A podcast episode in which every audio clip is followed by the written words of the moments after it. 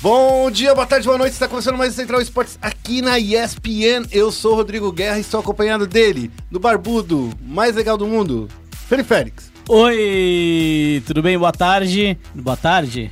Bom é que dia. Tá tarde agora, né? Bom dia, boa noite, tanto faz. Mas é isso aí, estamos aqui no Central Esportes e hoje a gente tem um convidado que eu acho mais do que especial, inclusive. É uma vinda que eu acho que não é inédita, né? Não, a é gente inédita. já teve. É inédita? Não, já não veio? No Central Esportes é a primeira é? vez. Ah, tá. Mas é, ó, vamos lá. É um cara que eu acho que faz sucesso aí semanalmente falando sobre esportes.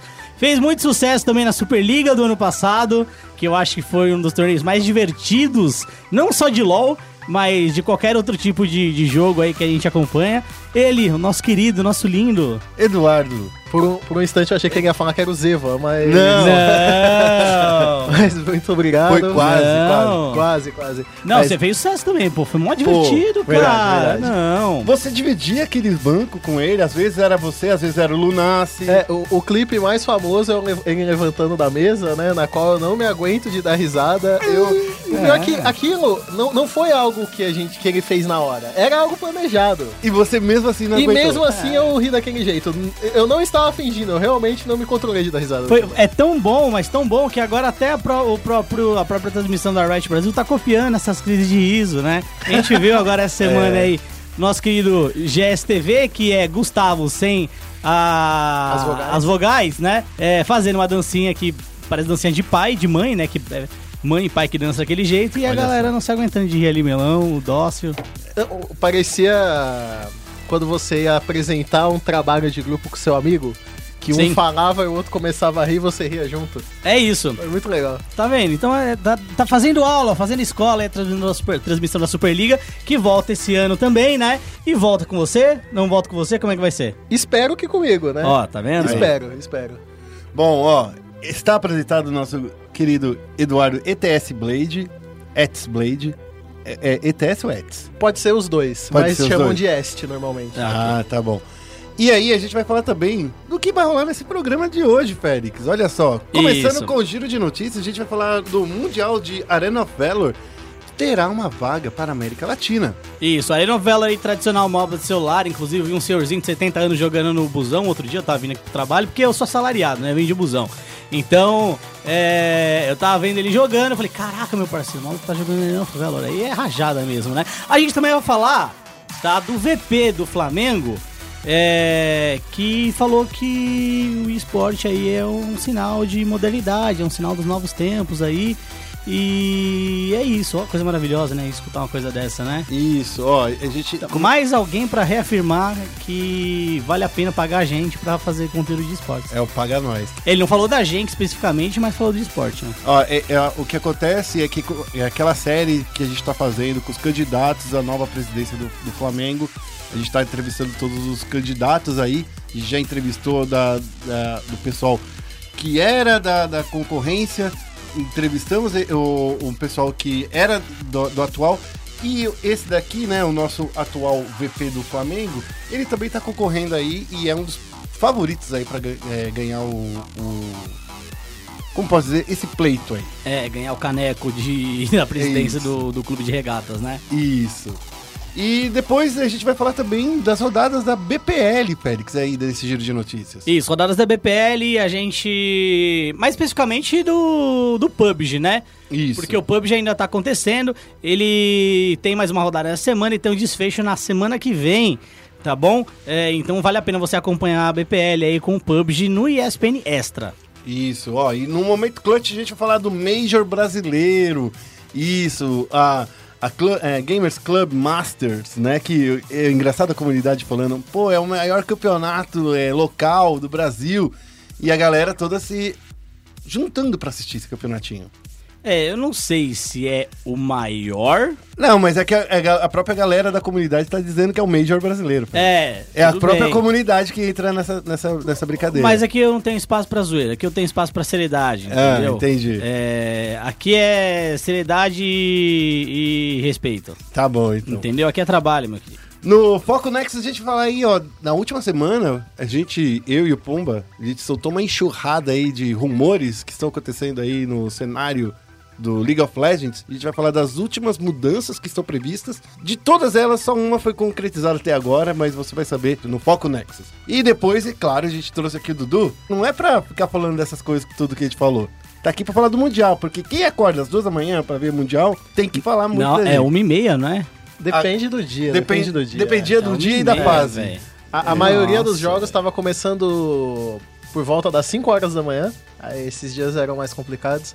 E algumas séries agora, mais recentemente, estavam começando por volta da 1 hora da manhã. Então, É, tá vendo? Mas E mesmo assim, eram duas séries e... Por exemplo, no primeiro dia foi acabar quase 10 horas da, da manhã. É, mas agora, a, a gente vai comentar disso ainda, mas as, semi- as semifinais é, nesse fim de semana começam aí né, na, ma- acho que de manhã, né? Do dia 27 e no dia 28, é sábado e domingo, respectivamente, começam às 5 da manhã. Então, você que não vai pra balada, dorme cedo pra acordar cedo, pode assistir. 5 horas da manhã é horário que eu, por exemplo, às vezes eu acordo pra jogar videogame, então é tranquilo pra, pra acordar. Você que tá chegando da balada, pode, em vez de deitar direto, bêbado, pode assistir o campeonato. Justamente, né? Já tá lá, entendeu? Já tá virado, mano. Toma mais um gernético, né? Bota pra dentro mais um gernético e fica na vibe do Mundial. Aí você dorme lá pro meio-dia mesmo, sem almoçar mesmo. Bom que emagrece. Tudo isso e muito mais logo após a vinheta.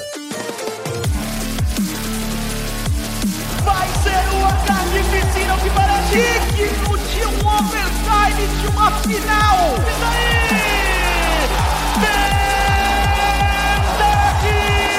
Pentakill! Começando com o giro de notícias. Vamos lá, Félix, vamos falar aí do Ah. nosso da nossa do Mundial do Arena of Valor que tá rolando aí, tá começando, que já tem aí uma data para começar, né, entre os dias 23 de novembro e 16 de dezembro, lá na Tailândia e no Vietnã também. Vai ser estilo a, a- qual foi a Copa que dividiu o Japão? e- 2002, Copa Coreia e Japão. É, então, é- esse daí Copa do. Vulgo Copa do Cascão. Ronaldo Fenômeno tinha acabado de se lesionar, tinha voltado de lesão. Era um Dream Team ali comandado pelo Luiz Felipe Scolari. A gente tinha Rivaldo, que fez uma Copa maravilhosa. A gente tinha Ronaldo Fenômeno, que hoje é o Fofômeno, com todo o carinho, todo o respeito que ele merece aí. A gente teve muitos jogadores muito bons, inclusive o Bruxo também. Tava lá, então meteu gol de falta na Inglaterra, aquele gol que era um cruzamento, mas acabou indo pro gol. Grande Copa essa daí. É, É, então. Eu tenho boas lembranças dessa Copa. Eu, eu era, eu era moleque, eu tava no ensino fundamental na época ainda. Eu acordava de madrugada pra ver o jogo e depois ainda pra escola. porque Eu Cara, era aluno responsável. E foi justamente nessa época que Faker e os nossos sul-coreanos amiguinhos de LOLzinho aprenderam a gostar do Ronaldo Fenômeno. Ronaldo fez muito sucesso nessa época lá na Ásia, cara. Então, E eu vi, eu vi esse, esse fator deles de gostarem do Ronaldo no MSI do, do Rio de Janeiro. Sim. Eu lembro que na, na hora da premiação, ele que foi dar a- as premiações, eu achei bem engraçado, porque a maioria tava assim, meu Deus, o Ronaldo. E eu que sou fã de LoL, eu tava assim, meu Deus, o Rapid Star tá ali embaixo. É, o Rap- é, Rapid Star é lenda também. pois né? é, e ele tava lá. O Rapid Star que tá na Cloud9, é, tem dedo nessa campanha É, deles aí. então. Rapidinho ele, né? Coisa- uma monstro. estrela rápida. Então, o Mundial, né, o Arena of Valor International Championship, ele vai ter 16 equipes, né, de diversas regiões. Aham. E sendo uma dessas equipes vai ser é, da América Latina, que é a primeira vez, tudo bem que eu tava até comentando aqui com o Dudu fora do, do coisa. É o segundo Mundial, mas é a primeira vez que logo no segundo Mundial já tem uma vaga pra América Latina, né? Então, é da hora isso aí. É, é, é- mas é vaga, vaga ou é play-in? É vaga, vaga. Vaga, vaga direto no Mundial. Não tem esse negócio aí de esquenta do Mundial, não. Ah, tá. Porque a gente, a gente não leva muito a sério o play-in, né? É, gente- Vou ser bem honesto. Eu acho que. A gente só brin- a É. gente brincou aqui, Dudu, falando que o play-in é o wildcard embedado no Mundial. O, o- pior é que duas equipes desse play estão na semifinal. é verdade, né? Duas equipes do play-in tá aí no, no Mundial. Podiam ser três, né? Porque a EDG também foi candidata a Pô, tá ali, mas é foi derrotada pela Feneric. Mas duas equipes do play estão nas É, semifinais. tá provando aí que em lugares que você tem uma solo kill merda, como os Estados Unidos e Europa, né? Como todo mundo fala, dá pra você chegar também, né? É, lá não tem tanto monochampion pra falar. É, não, não tem os monochampions.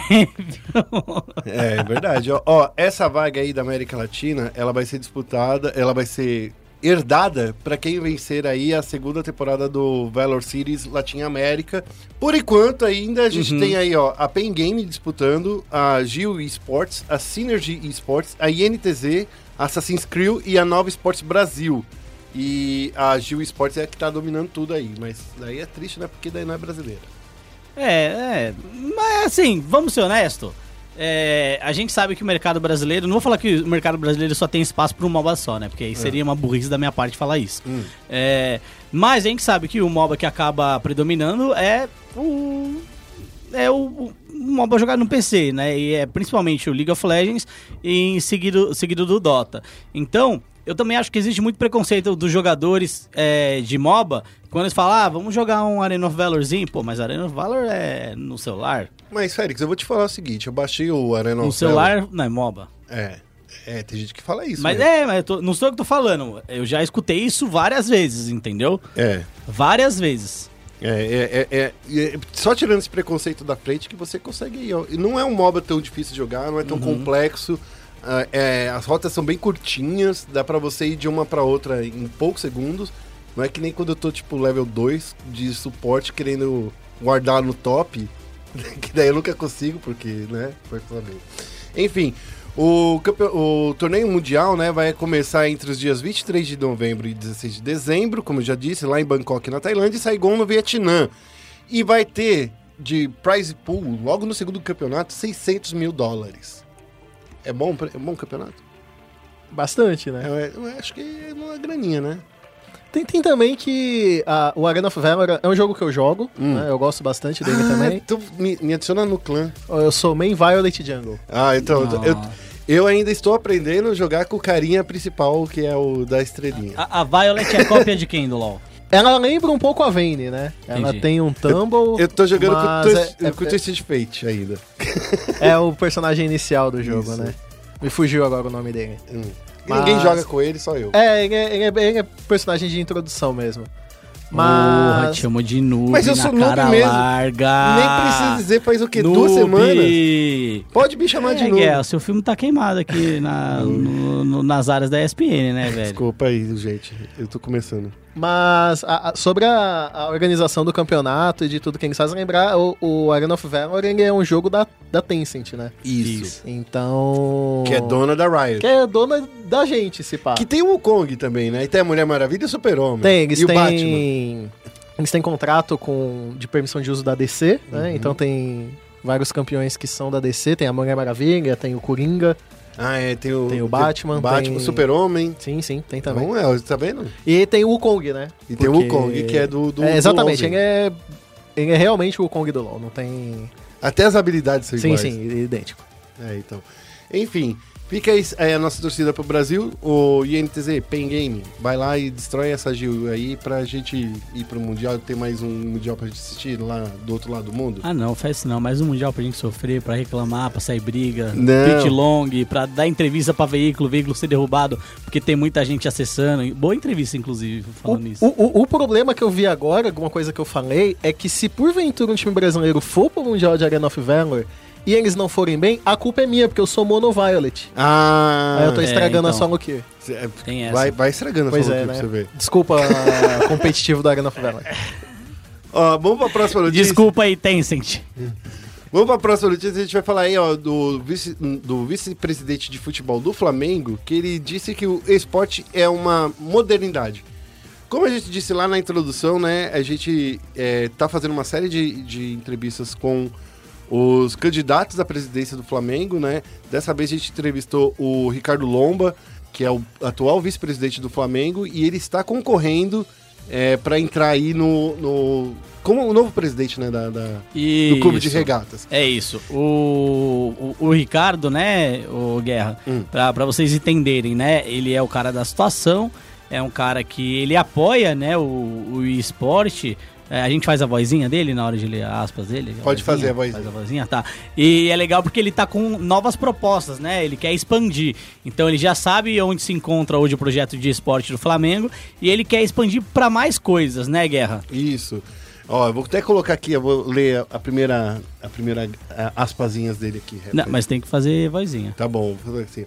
Nossa preocupação é tornar a divisão de esportes estabilizada na estrutura do Flamengo e, na medida que a gente perceba que temos maturidade suficiente, investindo cada vez mais, captando cada vez mais para que essa modalidade cresça. Ó, tá vendo? Foi aí que afirmou o, Ricardo Lomba, ESPN Esporte Brasil. Gostou da minha voz? Ah, vozinha é sempre bom, né? Tem uma coisa importante e interessante aí do Ricardo, né? Hum. É, que eu que- queria salientar aqui. É, então, assim, tornar a divisão de esporte estabilizada e estruturada é, do Flamengo, né? Hoje o Flamengo ele trabalha junto com a Go for It. A Go for It é a empresa aí que faz toda a gestão de recursos desse projeto do Flamengo. Ou seja, o, o Flamengo ainda não tem uma estrutura interna é, administrativa. Essa estrutura interna, essa estrutura administrativa, ela é da Go for It, certo? E eles fazem toda essa gestão. Pelo que dá a entender, isso é a minha interpretação, talvez esteja interpretando errado, mas é a minha interpretação. Aparentemente ele gostaria que tivesse também um departamento interno, não que a gestão da Go for It tem que acabar, né? Mas um departamento interno aí para também acompanhar mais de perto e também fazer um planejamento junto com a própria Go for It, né? Pelo que eu entendo. Então assim, além dessa questão que ele mencionou, né? Ele ele pensa no aumento da interação entre equipe e os torcedores, isso é a equipe do Flamengo, né? Uma expansão também de modalidade e até mesmo, se possível, a criação de um espaço físico voltado a esportes lá na sede do Clube de Regatas Flamengo. Essas são algumas das propostas aí do Ricardo Lomba. Outra coisa interessante também, ele fala de saúde financeira, né, Guerra? Uhum, Ele fala aí que, que na medida que a, a- o Flamengo se descobrir que é uma modalidade autossustentável, que possui recursos suficientes para se bancar, é, ele acredita que vai continuar esse- essa modalidade aí no clube de regatas e que ah, os fãs não precisam é, se preocupar com isso, né? Então, olha, se você quiser ler essa entrevista que a gente fez com ele na íntegra, entra lá no nosso site www.espn.com.br esportes e você vai saber de tudo. É, só ressaltando uma coisa Ah. que, né, pra você que precisa é, de desenho pra entender às vezes, né? Tem gente que precisa que a gente desenhe, tá? O Ricardo Lomba afirmou que o esportes do Flamengo é autossuficiente e que a divisão de esportes do clube de regatas não depende do dinheiro Do Flamengo. do Flamengo, no caso do clube de futebol, né? É, então, assim, acho que tem gente que precisa dessa explicação, parece um desenho, porque várias, vira e mexe é, não, mas pô, fica gastando dinheiro do Flamengo em contração desse maluco aqui que faz Instagram na academia, que fala que tem 7 milhões de filhos. Então, assim, entenda isso. Segundo o Ricardo Lomba, a divisão de esporte do Flamengo, no momento é autossustentável, o que é muito importante. É, é, que, que, que tem uma galera que, tá, que fala assim, ah, o Flamengo tá usando dinheiro do futebol para sustentar esse esporte aí que ninguém assiste. Pelo menos é que os fãs do Flamengo dizem, né? Os torcedores. É, nem todos, né? Você vê alguns comentários. É, da- daí, mas agora, com isso que, eh, posto, né, que está sim, já, tá, já é uma, uma, um, um movimento autossustentável, não tem mais com que o fã do, do, do esporte, do futebol, ou da, do- de regata mesmo, de basquete... É fã de, fã de regata, né? Eu conheço vários fãs de regata. É? É, eles geralmente estão de regata na rua. Ah, tá bom. Quase sempre de algum time da NBA. Quase sempre de algum time de NBA. Mas tem o. o- Vocês já viram o famoso regateta? Não, não conheço. Não conhece regateta? Não. É aquela. Já foi na academia, já foi na academia. Faz Já muito tempo, mas já fui. Já foi, eu, eu já fui em academia, eu também já fui pra algumas raves. é, Maromba. Maromba. A regateta é aquela regata que é o fiozinho de regata que para na teta. Hum, Então, esse é, é, o- quase um tomara que caia. É, é, já, aí já caiu, né, na verdade. Que é muito. Isso a gente chama de regateta. Ah, que é a regata que só cobre a teta. E as Entendeu? palavras no meio formariam a palavra animal, só que ela tá cortada justamente por falta de tecido. Justamente, justamente. Tem, então, assim, é, é a moda que tá revolucionando o, o universo. A gente já tem alguns adeptos do, do regateta no esportes, né? O Chevy, por exemplo, é um adepto da regateta. Vira e mexe, eu olho o Chevy de regateta no, no Instagram é, para conferir o shape, né? Então, o- o Berunado vai ser o próximo adepto do regateta, né? Ele que também tá entrando no shape aí para ficar maromba. E eu acho que o pai também deve ser adepto do regateta em alguns momentos da vida dele também, tenho quase certeza. Inclusive, um dos quadros mais queridos no meu programa é a análise de shape do Bernardo. Ele sempre seleciona algum atleta do esportes e faz análise do shape dele. É, tá vendo? se você quiser assistir, o, o Dudu já deu um toque aqui, é no ATR, né? Isso. Você encontra isso daí no, no Twitch. Isso no... daí não, mas Não. respeito. Mais respeito! Isso Desculpa. daí não! Desculpa aí. Não, eu ia falar assim, e- esse quadro aí. eu vamos deixar o merchan pro Tá. final? Isso, isso, Deixa- isso. É. Eu, Tá eu só queria falar uma coisa sobre ah, as declarações Ah, aí pensei do... que era sobre regateta. Não, não, não, não. Do, do, do vice-presidente do Flamengo. Quando eu li o título da matéria, eu, eu fico um pouco preocupado. Porque quando É. alguém fala assim, não, é- isso aí é sinal de modernidade. É moderno. É, é, Eu eu, fico com receio, fico porque eu, eu- eu é. penso assim, será que o cara tá falando assim, não, é uma modernidade, vamos investir em algo que a gente quer, que de fato é o que ele falou, mas eu fiquei com aquele receio e disse, não, isso é moderno demais pra gente, não. Isso Eu aí não serve pra gente, não, não. Coisa moderna demais. É, Eu fiquei com esse receio, porque tem esses, né? Sim, porque eu acho que a galera, é, principalmente do futebol tradicional, né? Super tradicionalíssimo. Pô, Uhum. o futebol aí tem 100 anos aí. Cento e, cento e quantos anos, Félix? É, Cento e bastante. Então, mas de- é, depende, assim, se a gente for pegar é, futebol tradicional, tá, tradicional e tal, ele tem um pouquinho mais de 100 anos ali. Ele É. deve ter uns 120, Então, 124 É um, anos. é um esporte que de- demorou, é, inclusive, pra ser. É, para pegar, né? É, antigamente era um esporte de rico, né? Olha só, é engraçado, né? Por muito tempo é, pa- passou por essa pecha até que é, abriram as portas para o povo, né? Digamos assim, o povo chegar e jogar futebol também. E agora é baseado nessa galera aí que tá tanto tempo aí e não quer ver o seu clube, sei lá, se despedir do futebol porque tá investindo em outra coisa. Não é, É, isso. mas não vai... Não é isso, cara, que vai acontecer. Que tem gente que tem esse medo, Félix. Hum, que tombo é esse aí? Eu acabei de ver aqui, gente. Um tombão aqui. É, aí, mas aí antes, né, eu tô até dando uma pesquisada assim, porque assim, o futebol como a gente conhece hoje, desde que ele entrou na Olimpíada ali em 1900, tá? É, ele tem uns 100, 118 anos, mas o futebol é uma prática antiga, que beira aí 700, 800 anos com modalidades similares, entendeu? Sim, sim, A sim. gente tinha é, até mesmo no, no Império Azteca modalidades parecidas com meio que uma mistura de futebol com basquete. Na China, a gente também tem o futebol, o futebol, né? Mas modalidades parecidas há muito tempo. Então, o futebol como a gente conhece hoje, hoje, ali oficialmente e tal, tá aí nas Olimpíadas desde 1900, aí a gente toma como referência, então tem uns 118 anos aí, mais ou menos, como a gente conhece hoje, tá? É isso aí. Bom, vamos dar uma prosseguida. Diga. Não, Dudu. é, é só uma coisa também que ele falou que eu acho. Tem, tem muita gente da, do. Tá, tá tendo uma discussão no momento sobre evolução do cenário. Enfim, a participação da Kabum no Mundial levantou muito esse, esse assunto. E é interessante o, o vice-presidente comentar que é autossustentável a, a, a questão do, do esportes no Flamengo. Porque eu vi muitas pessoas comentar sobre a questão de franquia, né? Que, que, que a franquia resolveria nossos problemas. E eu acho que um, um- um informativo desse mostra que a gente tá muito longe ainda da gente tá chegar num longe. ponto de franquia. A franquia ela acontece quando há um, um excesso de investidores que não estão investindo mais com receio da, da campanha do time ou com receio de, de que aquele investimento não, não resulte, por exemplo, numa, numa possível rebaixamento e etc. Então, quando você vê um, um, um cara falando que é autossustentável, não há um investimento de fato. Então, não há receio de- desse investimento.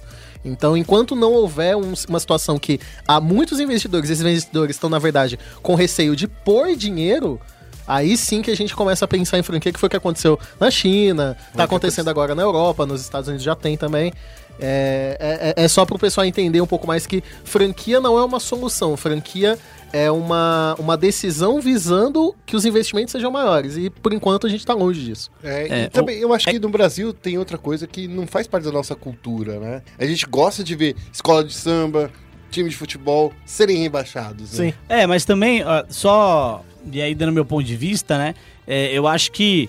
é, tem, tem a questão do receio, mas tem várias questões de receio. Por exemplo, hoje em dia tem muita gente que tem receio de investir no esportes porque ele não olha que vai ter o faturamento necessário para ele fazer o investimento, então ele acaba não investindo. É, e aí eu vou dar o exemplo da América Latina, né? O LAS, o LAN, que é CLS e LNN, né? Isso. né, que eles se fundiram agora num sistema de franquia também, é, que foi inesperado, porque a gente nunca imaginou que essas duas regiões fossem se unir em franquia. Eu sempre achei que eles iam se unir eventualmente, mas sei lá, com 16 times e fazer um grande torneio pan-americano e tal. É, mas eles se uniram ali de- por franquia, por quê? Porque estava começando a ter uma demanda muito alta de, primeiro, é, audiência, valores comerciais, né? Se você pegar tanto a LNN quanto é, CLS, né? Eles têm patrocinadores, né? E aí Coca-Cola e, e outras marcas. Então, nesse caso, não foi o mercado em si que criou uma demanda, mas a própria Riot que criou um- uma demanda de franquia. Mas a gente está falando também é, de uma liga que precisava a fazer algumas alterações. Primeiro, para não se gastar o, o dinheiro que se gastava, porque era basicamente dois CBLOL acontecendo ali para uma região só no fim do dia, né? É, então você enxuga mais isso e aumenta o potencial comercial. E, Que e- é o caso de- dessas duas, né? Mas é interessante comentar que essas ligas, principalmente tanto da NNN quanto da CLS, elas tinham patrocinadores que estavam colocando Sim, bastante dinheiro. sim. Tanto é que vários jogadores brasileiros foram pra lá justamente por, por, por fato do, do, do quão era bom a, a situação de, de salário Sim. que era oferecido, era pago em dólar, inclusive. Então, eu, eu, creio até que essas ligas latinas, elas tinham patrocinadores brutos em, em questão de quantidade até maiores do que a gente tem aqui dentro do Brasil. Sim, eu, eu acredito que sim. É claro que a gente não pode dar informações e sacramentar como sim, oficiais, sim. né? Sem dados, mas assim, olhando a- a- os patrocínios e tal, é, o nível, cara, se não for o mesmo, é superior. E o mais engraçado de tudo, a gente vai falar isso no- depois, a gente vai falar depois, mas no Mundial desse ano, a Infinity acabou, né? é, passando ali e ganhando da Oceania, que sempre foi o nosso carrasco aí. Então, o preconceito de treinar contra os times da, da, da região LNN ou CLS, eu acho que devia acabar um pouquinho, né? Mas é, ele- e aquele quarto jogo contra a G2 era deles, É, mas é deixa pra lá. Bom, vamos falar na próxima notícia, vamos partir para falar da BPL. Olha só, Félix, é, nessa, nessa semana passada já aconteceram algumas finaizinhas aí, né? Você tava acompanhando tudo, tava feliz da vida, Félix? Ou você só quer me dar um soco na cara? Hã? Você, tava acompanhando tudo, tava Por que eu queria te dar um soco na Não cara? sei, porque eu fiz uma pergunta só pra Não, saber. cara, não, não, você- sou, não sou essa pessoa agressiva, não, Ah, cara. entendi. Não, não sou, não sou, tá tranquilo. Olha só, no Counter-Strike Clash Royale já tiveram os campeões definidos, enquanto isso, o PUBG, né, o PlayerUnknown's Battlegrounds, tá indo aí para suas últimas semanas, o Félix já deu uma antecipada, né? A, e a Isurus Games foi a primeira a levantar o, o troféu nessa última segunda-feira, no dia 16, é, quando conquistou o troféu de É, segunda-feira, semana passada. Isso, isso, isso, isso. Quando ela venceu aí e, e ficou em primeiro lugar ao derrotar a Imperial Sports por 2 a 1 É, Lá no mata-mata, né? Como a gente já vinha falando há alguns tempos aqui, ah, eles já bateram a Bulldozer e bateram também a Team Wild. E, e nessas duas vitórias foi um 2 a 0 bem bonito, viu, Félix? É, e, e a questão da, da BPL, eu acho que tem uma coisa bem legal. Esse time da Isurus, ele tá aqui no Brasil faz um tempo já, então ele não está fazendo bootcamp no Brasil. Ele está no Brasil, tá? É, o time tá treinando no Brasil pra jogar a BPL, mas também pra jogar outros torneios, por exemplo. É, durante aí a, a própria, até a própria BPL, a gente teve é, a BGC, que foi a Brasil Game Cup, que foi jogada lá no, no, na, na própria BGS, que a campeã foi a W7M. A gente teve também nesse fim de semana é, o torneio da GC, certo? E dentre todos esses torneios, o campeão foi um, time diferente. Então, assim, isso mostra muito a competitividade do cenário nacional hoje, principalmente quando os latinos vêm pra cá também. Eu acho que o nível aumenta um pouquinho e isso é bem legal. E todos esses times estavam jogando a BPL. Então, assim, a BPL foi um torneio que deu constância para esses times. E eu acho que isso é muito interessante de se observar. É, e aí, quando a gente fala de Isurus e Team Wild, né? É claro que era um jogo muito aberto, era uma partida muito aberta, mas a Isurus acabou prevalecendo. é, cara, de maneira. Como eu posso dizer, não vou dizer de maneira autoritária, porque a situação no Brasil, né? Falar autoritário tá complicado, a É. coisa vai ser tensa. Mas assim, foi de uma maneira é, muito imponente. Então, parabéns aí pra Isurus, que veio pro Brasil com o objetivo não só de vencer a BPL, mas de conseguir bons resultados no geral, e eles acabaram conseguindo. A, a Isrus, é, é, só para vocês ficarem sabendo, durante essa semana, na sexta-feira, a gente vai ter uma matéria muito legal que o Rock é, conseguiu fazer com o pessoal lá, da, é, lá na, na GC Masters. E assim, tá bem bacana essa entrevista. Eu ouvi o áudiozinho dela, Félix. Hum, Tá, tá da hora. tá divertido? É, tá um pouco sei lá, né? Tipo como o Rastad fala, né? Com o pessoal falando um portunhol aí, maluco. Mas tá da hora. Não, beleza, beleza. É, na terça-feira, no dia 17, a gente teve aí a etapa final do torneio de Clash Royale, certo? É, começou com a vitória do Electrify. O Electrify, que ele joga pela W7M, que a gente já mencionou aqui quando a gente falou do, do CS, né? É, e ele acabou vencendo, ele começou vencendo o Gabriel da equipe do Flamengo, é isso, Guerra? É, é, então, é, o nome. É confuso, né? o Porque nome não é dele Flamengo. É, é Gabriel Flá. Daí, assim, é, jogo mobile é, é doido. Eu vou te Ah. falar que jogo mobile é doido. Porque o cara coloca lá. Eu não sei se ele é fã do Flamengo ou se o Flamengo é, patrocina ele. Porque, assim, o nome dele é Gabriel Flá no, no jogo. Tá bom? É estranho, né? É doido. É. Cara é fã, né? Fã do esporte, então é isso aí, cara.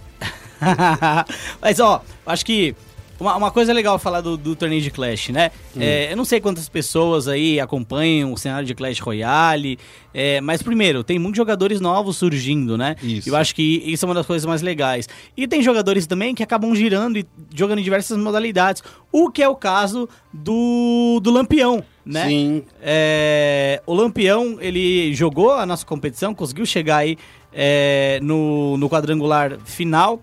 E é um cara que ele joga Gwent, ele joga é, Hearthstone, ele joga Clash Royale. Tá ele jogando Magic agora. Tá jogando Magic, ele é técnico também de um time de Overwatch.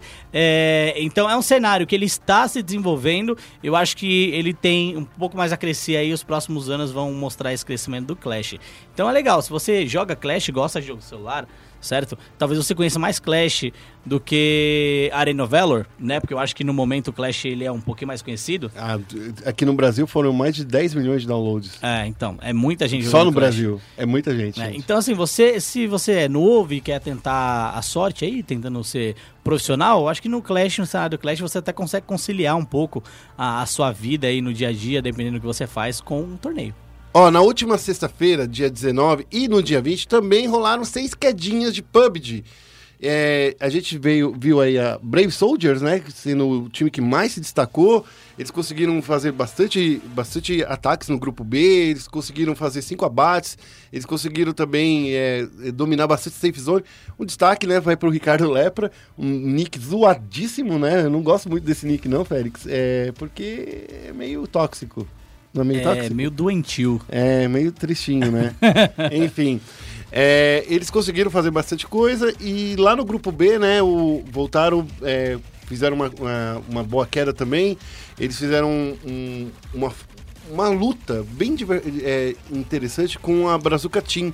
E eles conseguiram aí, conseguiram uns pontinhos a mais. Já, né, do, do, do outro lado, né, no grupo A, a gente viu a Team Wild de novo, mantendo a sua liderança. Já tá agora. Os caras estão tão longe. Estão com 2.890 pontos, Félix. Não dá nem pra falar que dá pra. Tem, precisa de muita queda pra eles pontuando nada pra eles conseguirem perder esse primeiro lugar, hein? É, a, a Team Wild, é, ele, eles estão com esses 200 e- é, 2.890 pontos. Eles estão até na frente em relação à pontuação da Brazilian, que é o atual é, líder do grupo, do grupo B, né? Sim. É, a Brasília tem 2,480, eles têm 2,890.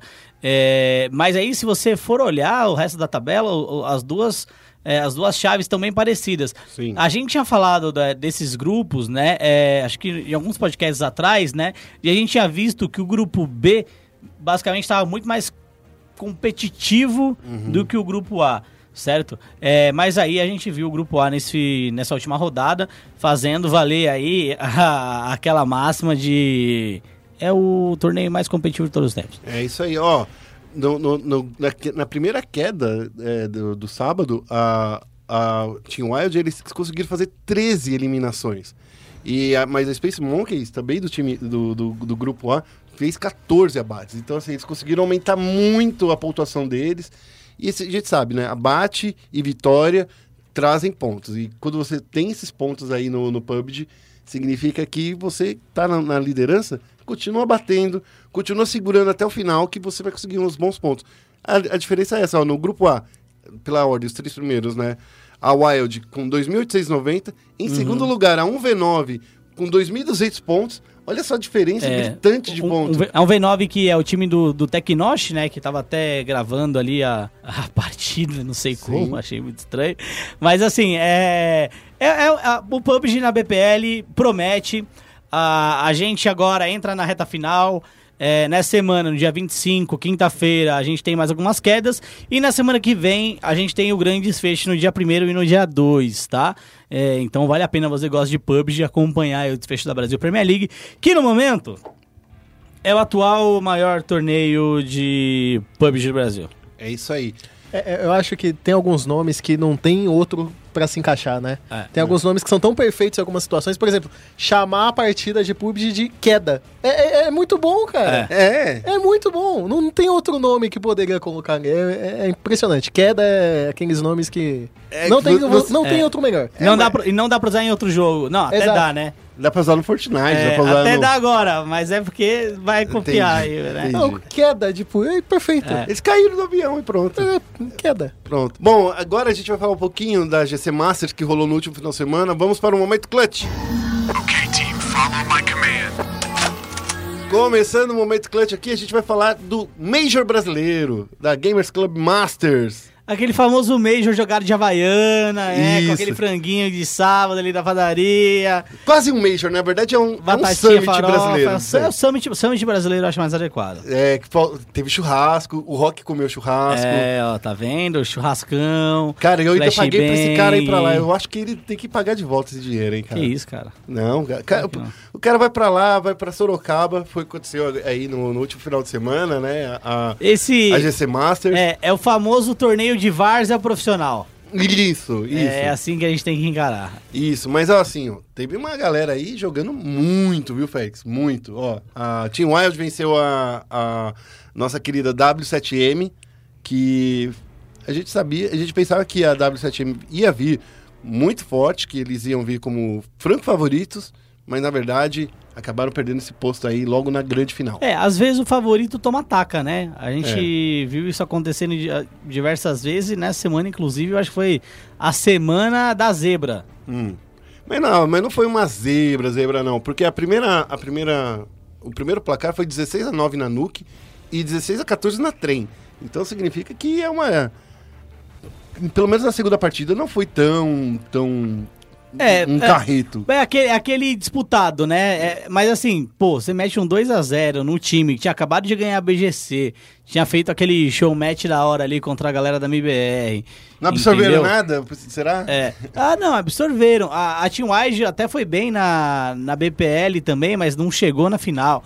Então, assim, é, nesse confronto aí, acho que a W7M era um pouquinho superior, né, a princípio, do que a Team Wild. E, e aí a Team Wild acabou vencendo, levando 16 mil reais pra casa, tá? É, e quebrou aí a maldição, a sequência negativa que eles tinham, que eles estavam tendo, né? Contra o time da W7M. O time da W7M, por ser vice, ele levou 9 mil reais pra casa, meu querido. Olha só, se você quer conhecer um pouco do cenário brasileiro de Counter-Strike, tem pelo menos umas 12 entrevistas que o Rock fez esse final de semana. Ele entrevistou todo mundo. Tem uma entrevista ainda para entrar nessa semana com o Gaulês, que a gente falou de bomboneira. É bomboneira ou triboneira? Triboneira. Triboneira. É a mistura de tribo, que é como ele chama os fãs dele, É. e a la bomboneira. Então fica lá triboneira. É, então. E daí ele tava lá, o Rock tava no alambrado junto com o Gaulês, conseguiu É, fazer. tiraram foto do alambrado. Isso. Conseguiu fazer uma grande entrevista e, e tá pre- prevista para chegar aí para você, ouvinte, nessa sexta-feira ainda. Deixa eu pegar aqui no calendário para ficar bonitinho. Ó, tá previsto para essa sexta-feira, dia 26. Você que está ouvindo esse podcast, se você não viu, entra lá no nosso site spn.com.br/barra esportes e você vai ver todas as, as entrevistas com todos os jogadores de todos os grandes clubes brasileiros aí da GC. Beleza? Beleza.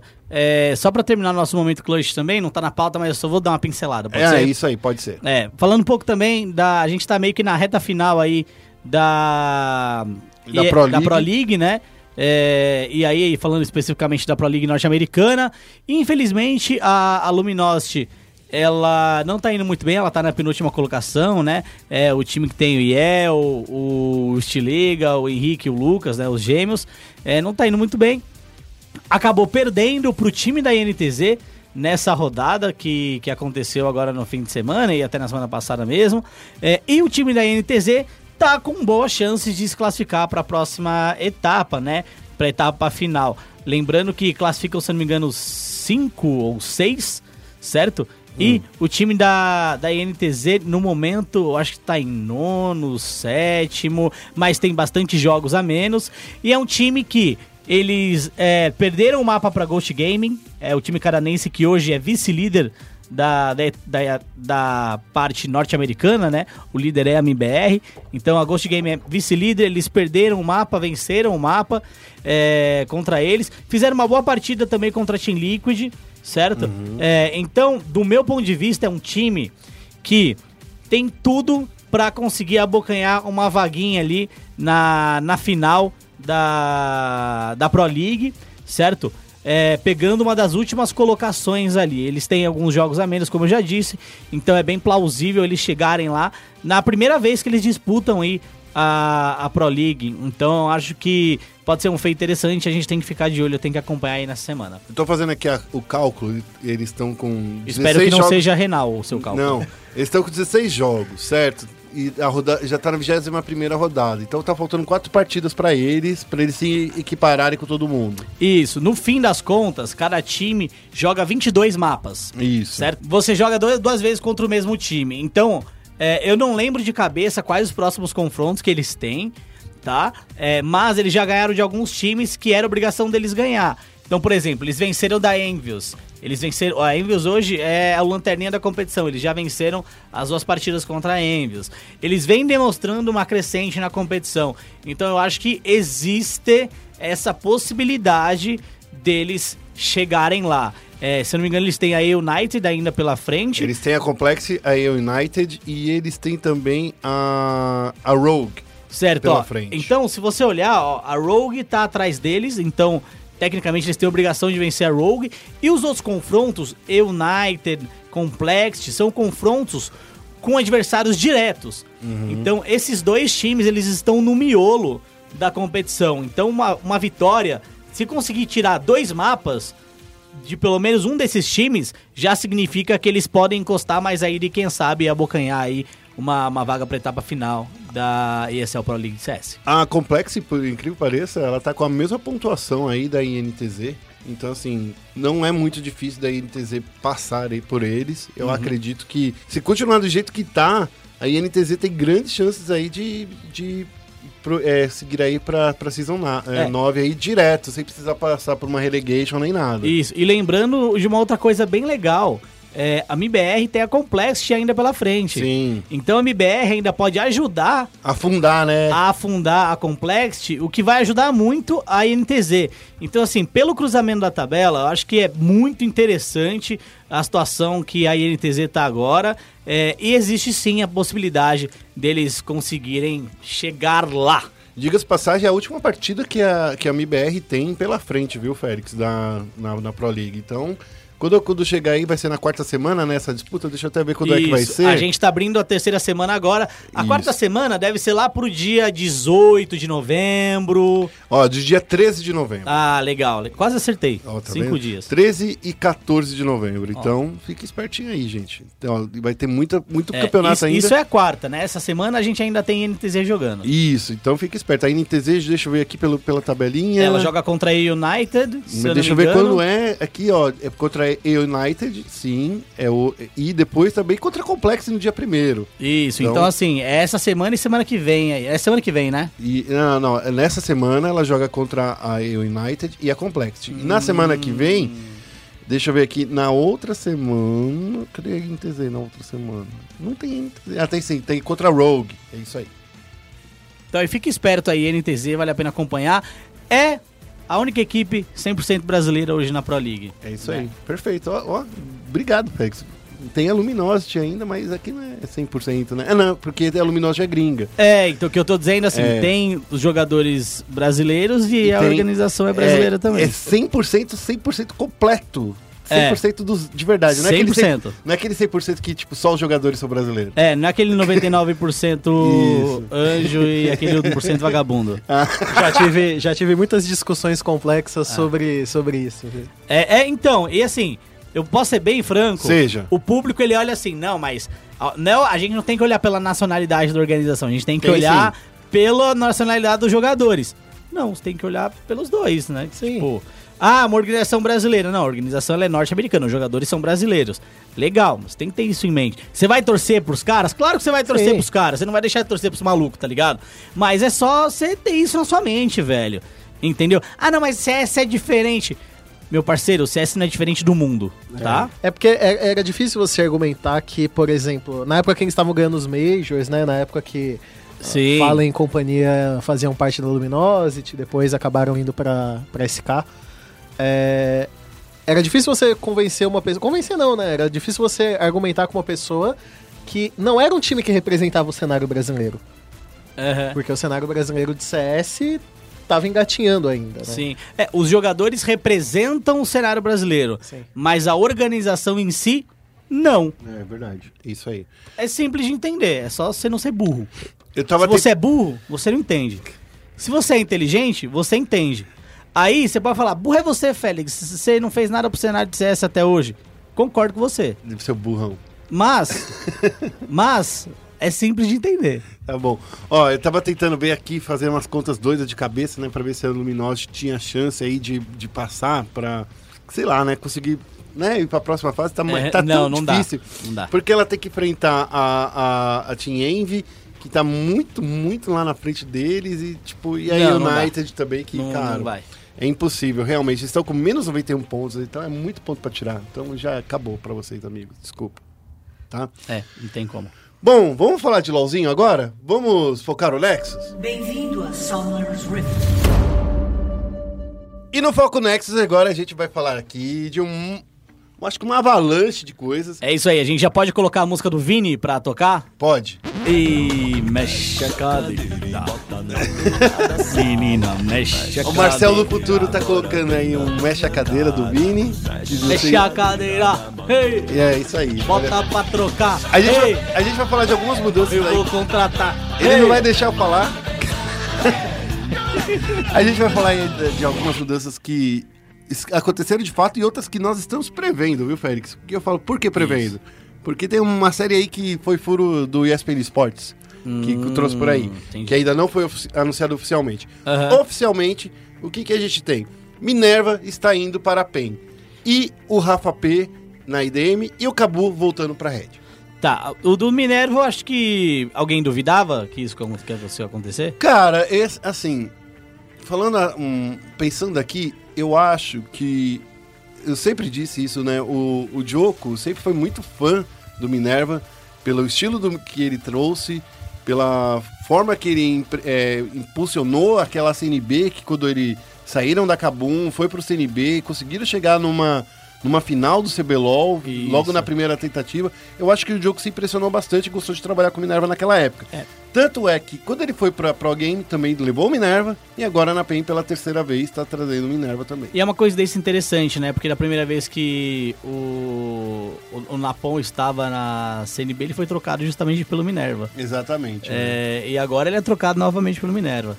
É, ou não, né? Ou vai ficar, Não, não, ficar o- como reserva. Mas assim, pelo que eu sei de estilo, o jogo prefere muito mais ter o Minerva como titular do que o Napon. Isso. É, o Joko ainda não. A gente perguntou lá pra PEN, eles falaram que ainda não vão comentar nada sobre essas mudanças, porque terão mais mudanças pra vir, Aham. né? É, então eles ainda não falaram, na- não quiseram Uhum. falar nada sobre isso, mas a gente já tem uma, já um- uma preparação aí pra. Eu quero passar uma meia hora conversando com o Joko só sobre essa alteração do Minerva pelo Napon. É, e aí é até engraçado, né? Por exemplo, o Napon ele saiu da Red, deixou de ser reserva do Sky pra ser titular na PEN e acabou não subindo. Uhum. E a Red caiu! Ah, então, de qualquer jeito aí, eu acho que o Napon estava destinado a jogar aí o circuito desafiante. É verdade. É o destino isso. E é, outra volta pro, pro, é, pro, pro time de coração, digamos assim, foi o Cabu voltando pra Red, né? É, pelo que eu fiquei sabendo, nem era. A questão não é time de coração, é que ele é apaixonado pelo Saci, né? Isso. É, mas aí o Eles Saci se não, qui- não quis ir pra IDM, foi isso? Não sei, isso aí é especulação. É, nossa. isso daí é parceiro. especulação. Então, se Daí é, eu não sei, né? se é especulado, não, esse não é o momento ainda de especulação. É, eu não Mas sei. so- sobre, sobre o Minerva na PEN, é, vocês já estavam falando do Cabu, mas Aham. só pra comentar do, do Minerva, é, falaram, substituiu o Napon e tal. Eu, eu, eu gosto muito de ver a, a realidade atual das coisas, sabe? Certo. Eu, Diga. eu não gosto de ficar me apegando a, a muitas coisas que como foram e sim como elas estão no momento. Uhum. Negável que o Minerva é o melhor jogador que o Napon no momento. É. A- Assim, não, não, não tem comparação entre os dois no momento atual. Pode ter tido, na ponta teve fases melhores do que o Minerva, sim. Mas o Minerva é um dos melhores jungles que a gente tem aqui. Fez um bom CBLOL pela Pro Game. A Pro Game não desempenhou tão bem, mas o Minerva jogou bem. O Minerva foi um jogador que, que me agradou de ver ele jogar. É, é- é- é o que eu fico muito triste quando eu vejo, por exemplo, o John Ray ou o Joko colocando campeões que não tem nada a ver com Minerva. Por exemplo, quando o Joko insistiu naquela, naquela idiotice de colocar o Minerva jogando de Ivern. A gente sabe que o Minerva, ele é um, é um caçador agressivo. Tudo bem que o campeão tava quebrado, que quando o campeão tá quebrado, você tem que saber jogar com ele.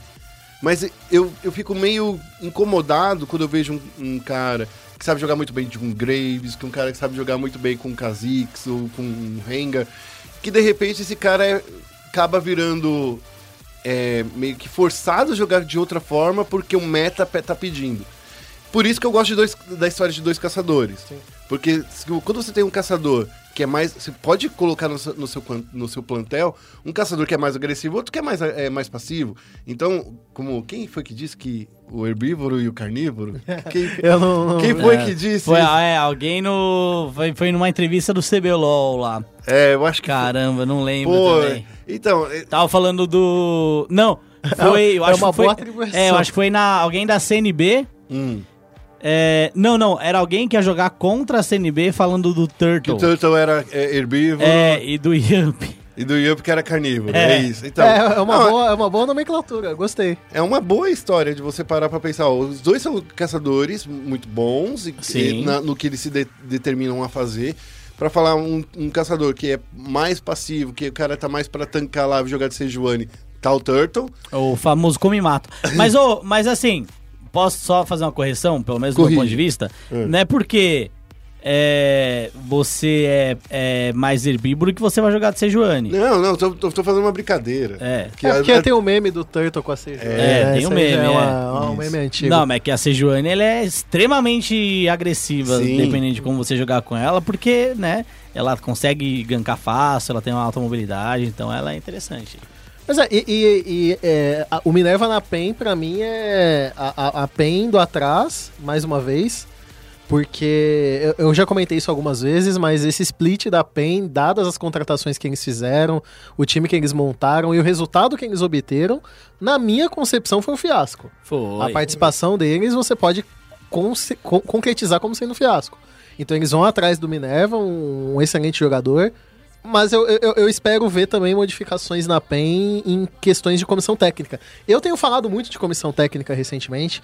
Pra mim, é, comissão técnica é a maior defasagem que a gente tem no nosso cenário. Isso, porque a gente fala geralmente é de. Ah, tem o técnico. É, não. fala do analista, não fala do. Não, é- A partir do momento que você É tá de falando de longe mais comissão técnica e é um coach só, não é comissão técnica. certeza. Isso não é uma comissão E técnica. se você estiver falando de uma comissão e falando de um técnico e um analista, não é comissão Também ainda. não, é. Né?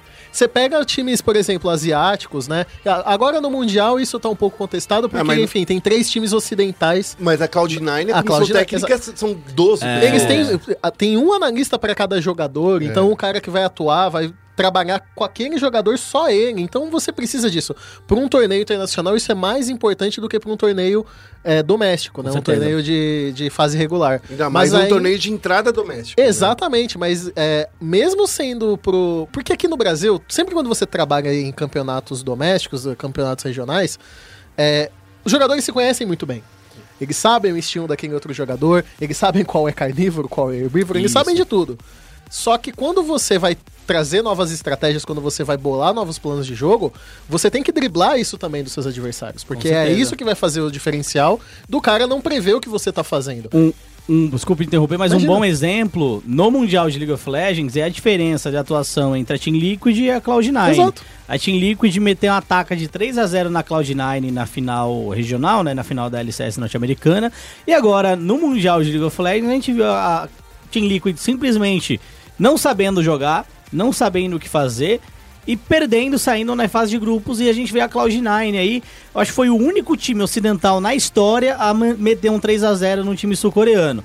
É um time sul-coreano que É o melhor de todos? não, não, é. Mas continua sendo um time sul-coreano. Inclusive, a Africa Freaks é um time sul-coreano com bastante gente nova, né? É, então, assim, tem essa diferença. E ela é notável mesmo, é, Dudu. Porque é, é muito fácil você jogar na região hoje. Porque se você olhar os jogadores, poucos jogadores mudam. Sim. Então o jogador sai de um time e vai pro outro, você sabe como ele vai continuar jogando. Entendeu? E aí é interessante você levar esses coaches de posição pra uma etapa mundial pra performar melhor mesmo. Não, e, e você comentou da Cloud9 contra a, a Freaks, é justamente isso. A Freaks, concordo, não pode não ser o melhor time coreano que temos no momento, mas assim, o time da Freaks é um time bom. O problema é que o estilo de jogo deles é totalmente contrário ao meta Isso, atual. atual. E a Cloud9 jogou ofensivamente no early game, Isso que mesmo. é a maior fraqueza da, da Freaks. E o detalhe é que a Cloud9 não é um time conhecido pelo early game. Exatamente. É um time conhecido pelo mid game. Um time conhecido pelo early game, por exemplo, é a Vitality. Que, na minha opinião, passaria de grupo. E quase passou, Quase inclusive. passou, foi pouco, foi E eu por queria muito que eles passassem. É, então, assim, você vê que esse, é, é, esse coach, né, esse staff faz muita diferença. Porque a Cloud9 em nenhum momento jogou por early game no ano inteiro. Exato. Não jogou por game o ano inteiro. É e aí chega lá e joga. com o dedo da comissão técnica. É. Pra mim, o Reaper já é o coach do ano, independente de como sejam o- o- os resultados do, do Mundial. Pra mim, ele pode ser considerado o coach do ano, porque o ano da Cloud9 mostrou isso, né? Desde a. Principalmente pro segundo split que veio o Rapid Star, que eu já falei aqui hoje, que é um cara que eu considero. Ele tava na SKT, no, no título da SKT do MSI, que foi o último título que eles tiveram. E ele entra por esse segundo split na equipe da Cloud9. O começo do segundo split da Cloud9 foi horrível. Eles fizeram Nossa, uma mistura entre o time da Academy e o É, time nossa. principal. A campanha deles foi horrível no Era- começo da, do split. Era aquela coisa do, do, do meta doido, que eles não sabiam o que fazer, e daí por isso que É. E eles foram se arrumando e de repente esse time começou a ganhar de todo mundo. As minhas expectativas pra final da NCSNA eram de uma Cloud9 Ó, mas só interrompendo, porque a gente tá falando da mudança da, da dança Justo, das cadeiras. justo, a gente já desculpa, tá desculpa. desviando do assunto pra falar isso depois, né? É. Mas vamos terminar a dança das cadeiras rapidinho, porque assim, só uma coisa importante antes da gente entrar no Mundial. É, aí tem as mudanças que já estão sacramentadas, que é o Minerva, né? O Rafa P, que sai da KLG pra fazer um trabalho muito bom na KLG pra ir pra IDM. Acho que a IDM é o time que tá sendo mais inteligente em relação à mudança, porque eles não estão buscando em mudar jogadores o jogador sai, né? Como o caso do Cabu, porque acabou saindo e tal. Mas eles estão trazendo comissão, também é interessante. Só que assim, é, e tem o Cabu que já foi. Mas a, a notícia, eu acho que é mais legal e mais interessante vem aí da galera da, da Cage, né, Guerra? É, que a redação foi atrás, né? O Pumba foi atrás, É. que fala que provavelmente vai ter aí um desmanche aí no, no Exódia, né? É isso aí, ó. É, na... Desculpa interromper, Dudu, eu gosto muito Mas do a gente assunto, mas volta a gente, a falar. a gente Não, tava é mudando. Ele tava muito. Não, é que porque ele meus programas falando são da- exatamente assim. A gente tá falando É. de um assunto, de repente a gente tá em outro. É que a gente- Se deixar, eu tô falando de. Do ano passado. A gente tava falando de comissão técnica e foi muito bom. E- É uma essa- coisa vai puxando a outra. Sim, é então, é natural, né? Pois é. É, da hora pra caramba. É, ó, ó, olha só, a gente ficou sabendo, eu e o Pumba, é, na última semana, é, que o Flamengo, a PEN e a Cade, eles estão aí em um trio amoroso, digamos assim. É, por quê? Ah, A Por gente quê? chama de homenagem, meu É, parceiro. então, um trio amoroso. Eu, eu falo de poliamor, você chama de homenagem. É, que você romantiza a putaria. Tá vendo? Entendeu? Quando você parar de romantizar a putaria, você não vai chamar de poliamor. É, nesse caso eu, eu fico com guerra. É Tá vendo? putaria. Você fica com o Félix, então. Olha só, o... a gente ficou sabendo que o Flamengo está. é, primeiro, que o, o, o Gisu não volta pro Brasil. É, é, um- é uma história que estava acontecendo aí nos bastidores. Vários streamers e jogadores estavam falando aí, já nas, nas suas lives aí, que o Gisu não voltaria, o Gisu não voltaria, não voltaria. E, e até que a gente ficou sabendo por fontes fidedignas que ele não volta mesmo. E por isso eles estão procurando um novo topo. Para esse lugar, a- o Flamengo é, olhou para o Yang e para o robô, mandou algumas propostas, ainda não recebeu resposta, se recebeu, ainda não foi. A gente ainda não tá sabendo se foi concretizada essa, essa transação, mas robô e Yang, acho que são um dos melhores top laners, os, os dois melhores top laners da atualidade aqui no Brasil, hein? É, eu. Da atualidade, tá? Porque eu vejo assim, Skybart é um bom top laner? Não, eu não falo que ele é bom. Desculpa. Desculpa, tem que ser assim. Eu achei que ele ia falar. "Skyblock, É, mas não entrega. Não, não é bom. Realmente, não é bom. É, então, Não, de fato, a fase dele não. a fase não tá agora. boa. é Qual fa- fase? Qual das fases? Essa atual. Teve Ah, alguma? atual. Qual Não, foi? Não, ele já, já foi, foi bom. boa? É, ele foi, foi bom quando ele tava no começo da Pro Game, naquela Pro Game que veio do desafiante. Que o Ah, Goku- entendi. Aquela pro game que venceu tudo até a pausa do carnaval. Isso. Que é como acontece todo ano. Ou até a Ex- pausa do CBLOL. Ele foi um Tá. jogador importante também na época da Kabum Black, Sim. quando ele apareceu, né? É, ele, verdade. teve, ele teve atuações muito boas. Ele preparou o Shadim pro título mundial. Mas ó, quando, quando a Pro Game subiu do desafiante pro CBLOL, ele foi uma peça importantíssima pra aquela equipe. Sim, sim. Ele te- né, Essa fase eu creio que foi a melhor fase dele, mas a- a as atuações recentes dele estão É. deixando a desejar mesmo. Enfim, daí, com isso, a gente vai, vai contando ali, ó. O Yang recebendo propostas, certo? É, o próximo que recebeu várias propostas foi o, o Joxer, que também recebeu propostas do Flamengo e da Cade, né? Do Flamengo e da PEN, né? Como a gente sabe que, que, que isso tem um pouquinho de fundo de verdade, que tudo que a gente ouviu nos, depois que a gente publicou, você, pô, isso aqui nos deu um, um ressal, um, um, um- como posso dizer, um, um- uma, uma base. Porque dias depois de Yudi falou que não ia jogar mais a Superliga e talvez é, manter uma pausa aí sendo só streamer. Isso. É. A, a PEN é a campeã em aposentar jogador. Verdade, hein? Manda aí. A-. Foi o Kami, foi o Mylon, foi o, o Leco. Kami, Mylon, Leco. Kami, Mylon, Leco, é, agora o, o Dilde, né? O Lupe, foi É. aposentado, o Takeshi. Aí, mas, pô, os caras estão jogando, estão jogando. Então cai, caíram É o pra, foram Takeshi pro desafiante, né?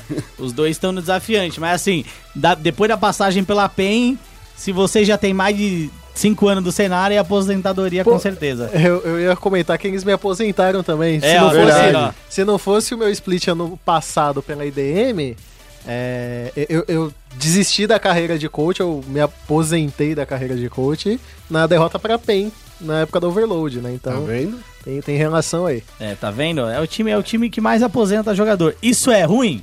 Eu não acho que seja ruim. Hum. Porque pro jogador é uma boa, né? Aposentou o Hakim durante um ano também.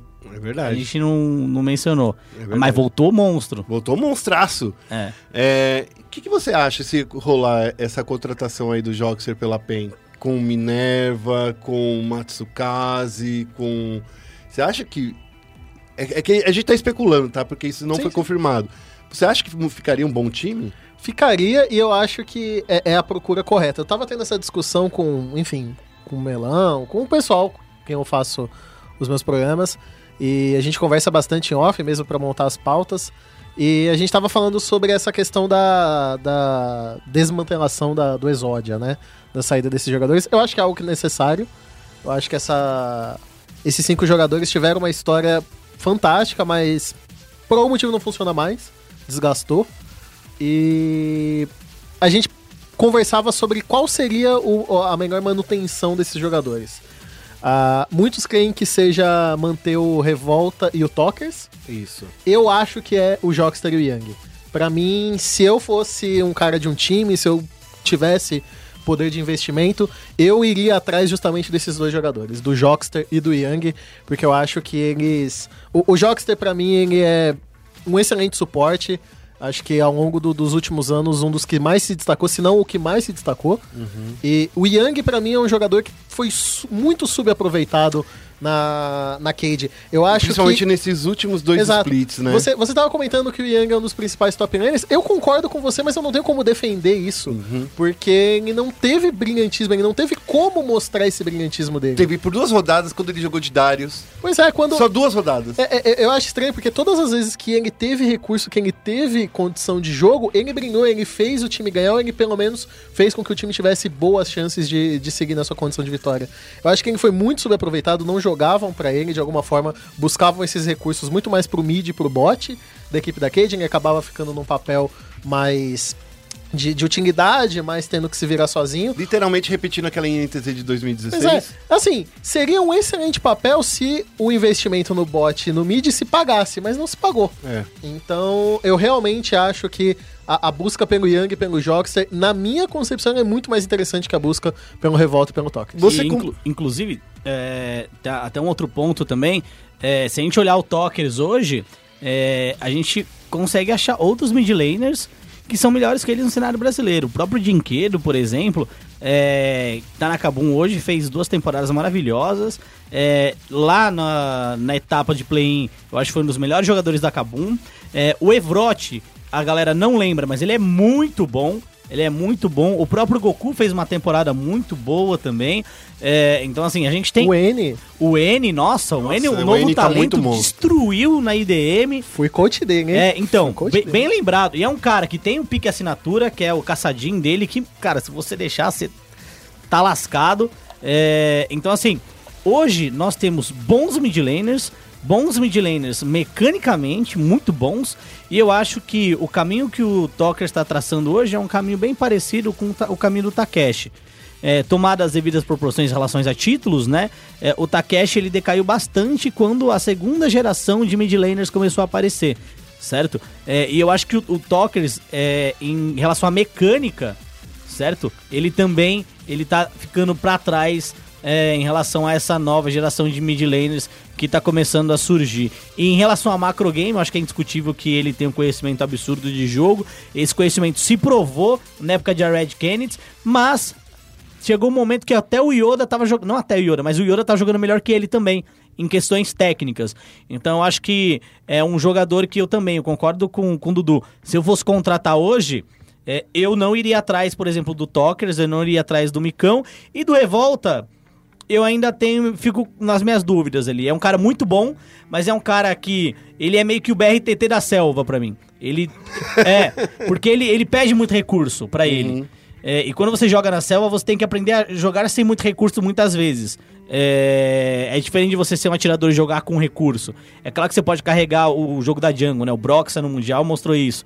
Mas você tem que aprender a jogar sem recursos também. Eu acho que ele é viciado em ouro. Ele é tipo um, um Smeagol. E pra finalizar aí, e esse daqui já foi meio que confirmado pelo Cacavel, é o Brucer voltando pra T1, porque ele tava na, na, na CNB como um empréstimo. Então, assim, é, Isso. é, o CNB que pagou todos os últimos, os últimos é, meses de trabalho dele, claro, mas assim, ele é um jogador contratado aí pela T1 e ele tem contrato até 2020. Ah, já que eu falei de contrato, eu queria só esclarecer também. ó, A, a gente, é, por mais que toda essa movimentação aí da, da Vivo Cage, se ela acontecer de fato, precisa lembrar que a Vivo Cage renovou o contrato com todos os jogadores no meio do ano até 2020. Então, pode ser também uma grande forma da, da, da Cade trazer uma grana e com isso, né, com o time desmantelado e, e investir em outros jogadores É, ou inclusive importar alguns, né? Quem sabe contratar alguns jogadores das melhores regiões aí do mundo, NA e EU, né?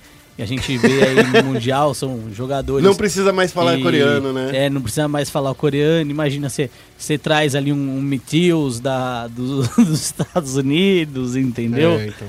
É, sei lá, né? Nunca sabe. Essas duas regiões aí estão em alta no momento. É, ainda existem mais mudanças para acontecer. A janela de transferência está só começando. A gente o, tá ouvindo muitos boatos, muitos rumores. E aí a gente, claro, só publica depois que a gente recebe algumas confirmações, algumas, algumas respostas. E eu acho que esse é um, esse é um espaço muito legal para falar que é, especular do, do, do- cenário não é fake news, né? Que é uma galera que tava falando sobre isso, né, outro, outro dia. É, mas quando você tem in- informações, você checa com mais de três fontes, quatro fontes, e nem especulação é, né? É, então. Não, mas é assim. É, Especulação é falar, é eu falar que o Febiven vai vir no Brasil. É, então. Isso é especulação, porque eu não tenho prova nenhuma Não, pra é- falar isso daí. É só pra explicar pra, pra galera que, tipo assim, não é porque tá rolando essas consultas de preços de, de jogadores que os jogadores vão realmente ser mudados. Dudu, Ah, você, claro. era, você era técnico lá é, da IDM. Na época que chegava nessa janela de transferência, quantas propostas você ouvia e quantas realmente é, finalizavam? É, então, inúmeras, né? Você procurar um jogador, você fazer uma proposta para um jogador demonstrar interesse, não significa que ele vai ser Sim, contratado. com é. certeza. E a notícia, que, pelo que eu li aqui, tá é, Flamengo e Cade de olho no, no robô, de olho no Yang. Uhum. Não significa que. Significa que eles têm interesse. Tem interesse é noticioso também, é importante. Cara, olhar pra Cade, olhar pra esses jogadores da Cade, com certeza é uma das, das possibilidades de, de você buscar reforços. É, eu, eu ainda não, não tem especulações sobre, mas eu imagino que vão correr atrás também de alguns jogadores da Kabum. É, o Félix comentou sobre o Dinquedo, pra mim, melhor jogador do ano no Brasil. Eu concordo. Então. Fez uma atuação boa mesmo no Mundial. E. O próprio Zantins é um top laner que me agrada bastante, gosto do estilo de jogo dele. É, o É, o- Riev, pra mim, é o- um dos caras dessa Kabum, que não é muito dito, mas um cara que consegue controlar o time.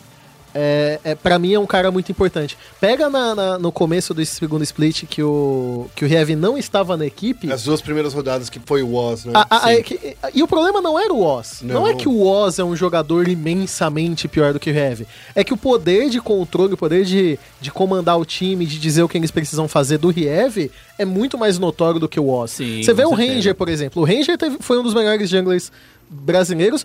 Quando o Heavy não estava no time, ele parecia perdido. Não, não sabia muito bem o que estava fazendo. O time estava completamente desconexo. Sim, é tem questão de personalidade, né? O Riev, ele tem uma personalidade muito mais marcante, é muito mais comunicador do que o Oz, né? O Oz, ele fala pouco, é um cara um pouco mais retraído. Ele tá muito... Honestamente, é, é um suporte que se vai jogar, vai jogar numa composição de Hyper Carry, Protect the Puppy.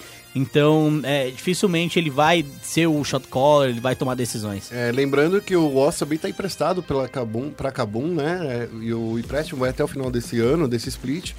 Pode ser renovado também, pode ser que ele volte também pro, pro CNB. Então, Mas assim, posso, posso só fazer um comentário sobre. Eu, eu gosto muito do jeito do, do Zantin jogar também, mas eu acho que se eu fosse Kabum, eu iria atrás de um outro top laner.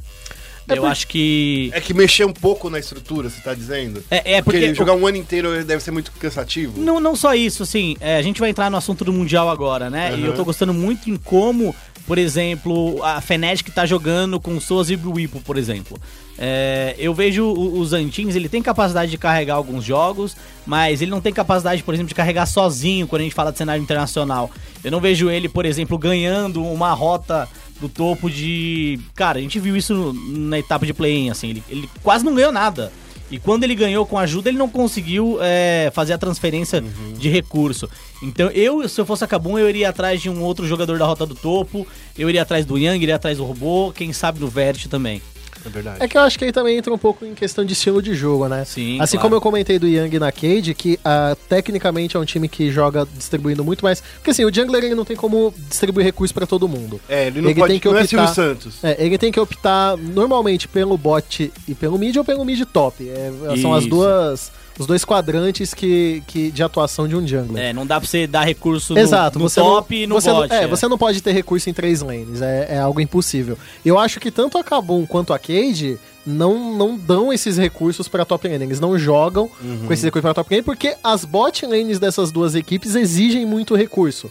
Micão e Jockster e Titã e Riev, querendo ou não, sempre puxaram muito da, de toda a, a, a fonte de recurso dessas duas equipes. Então, Zantins e Yang, na minha opinião, eles tiveram que tomar papéis de atuações mais utilitárias. Então aí talvez é, fique menos vistoso a atuação desses jogadores.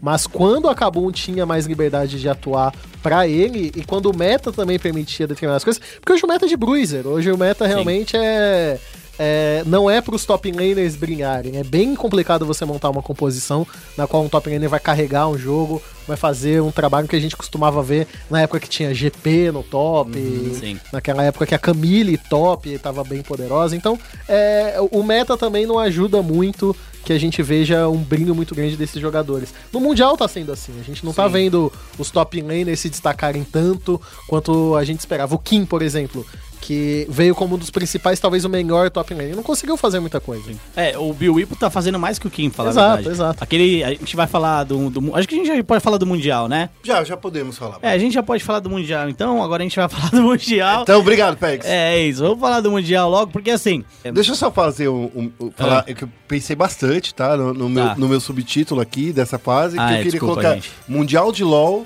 o retorno da esperança do Ocidente. Eu no- queria colocar aqui. O retorno né, é um título de Star Wars? Tem- É mais ou menos isso. Entendi. O- Então, falando aí do, do, do Mundial, e a gente tá tendo um Mundial é, bem diferenciado. Pra você que não acompanha Mundial de LoL, não acompanha muito LoL e chegou a- no fim do podcast, os times ocidentais não é, tinham chance de chegar à final. Não é que não tinham chance, a gente já teve algumas semifinais com times ocidentais e tal, mas. Lá se no olhar- começo da carreira do é, não, nem, nem- recentemente, em 2016 a gente teve, se eu não me engano, quando foi Fnatic e, e, e Origin, cada um em uma semifinal, se não me engano acho que foi 2015, 2016. É, mas nunca com chances claras de chegar na final e nunca com chances claras de vencer. Desde a Season 2, e a gente já tá na Season 8, né, do LoL, é, a gente não tem um- times ocidentais performando de uma maneira de falar, caraca, esses caras podem ser campeão. E agora a gente tá tendo. Inclusive, não existe mais nenhum time coreano no Mundial de League of Legends. E isso, meu amigo, isso, isso também nunca aconteceu. é, só aconteceu na Season 1 porque a Coreia não tava ainda, mas desde que a Coreia entrou, um time coreano é, não fica fora das semifinais nunca. Então, o que a gente tá vendo é algo. Cara, pode acontecer uma vez na vida, outra vez na morte, tipo Albus Nox Luna passando da etapa de grupos, mas isso é histórico. É verdade, ó. No final de semana aconteceu os, os confrontos entre Africa Freaks e Cloud9. A Cloud9 venceu por 3 a 0 os eu, sul-coreanos. eu disse! Eu, eu nunca acreditei Eu que você podia. disse! Eu disse aqui, papai! Não falei 3 a 0 porque, nossa, quem imaginaria um 3 a 0 Mas se você olhar hoje um podcast, vai escutar eu falando que a Cloud9 tinha grandíssimas chances de vencer a Africa Flix. É, então, você falou, eu não botei uma fé e fui, né? Meu, meu, meu bolão. Porque eu devia ter ouvido você. Devia ter ouvido você. Inclusive, eu tô vivaço! Eu Eu tô? tô, vivo! O meu eu tô bolão- vivo no bolão! O meu bolão já acabou, porque Aqui assim, não tem missa de sétimo dia de bolão, não. Tô vivaço. O meu bolão já acabou porque eu falei assim, era só Cloud9 dos que eu previ que conseguiram, né? E eu coloquei que a Cloud9 não passava, da Cloud9, a, a, a Fnatic não passava dessa fase agora. Então já acabou meu bolão, já morreu. E aí, a- É. falando sobre um pouco do jogo, né? Foram Isso. 3 a 0 é, e eu nunca imaginei, mas nunca, nunca na minha vida, eu imaginei que o Sneak, que o Sneak fosse é, carregar um jogo tão hard como ele carregou. Eu nunca pensei que o Sneak fosse esmurfar. O maluco, ele basicamente solou três caras na rota inferior jogando de Lucian. Não, mas não era só ele, né? Era bot lane e a, e a, e a- e a Selva tava muito forte nessa partida, né? Que você tá falando em específico, né? Sim, mas eu nunca, nunca imaginei que eu ia a vez do Sneak. Dudu, o que, que você. Vamos combinar. Você, você já deu uma palhinha aí falando um pouquinho antes sobre Cloud9. Você acreditava de verdade que essa Cloud9 tinha chance de ir pra uma final? Porque assim, agora, olhando desse jeito aqui que tá a tabela, existe uma chance dela ir pra final. Não, sim, claro. É, pra mim, é a favorita ao título. No momento, se a gente olhar a semifinal, o que foi, se a gente olhar o que foi jogado na semifinal, É, não, ela, semifinal ela é a próxima. Não, é, nas quartas de final. Se a gente olhar o que foi jogado nas quartas de final, de finais, né? Ela apresentou um jogo muito melhor do que a Fnatic apresentou. Contra o adversário, tecnicamente, eu acho que um pouco superior ao EDG, certo? É, isso, é, obviamente, é o meu ponto de vista. Porque a Fnatic meio que ganhou na, na osmose ali. Então, é, uma coisa pra comentar da Cloud9. É, primeiro respondendo ao Guerra que ele perguntou se eu acreditava na Cloud9. Pra mim, e eu falei isso ao longo do ano inteiro, a Africa Freaks é um time lento. A Africa Freaks é um time que sempre jogou pro mid late game. Então é uma equipe que não tá acostumada. A, a Coreia como um todo nunca foi uma região que jogou pra early game. É o único time que trouxe essa novidade, que trouxe isso pra mim, o principal representante deles no ano, a KT.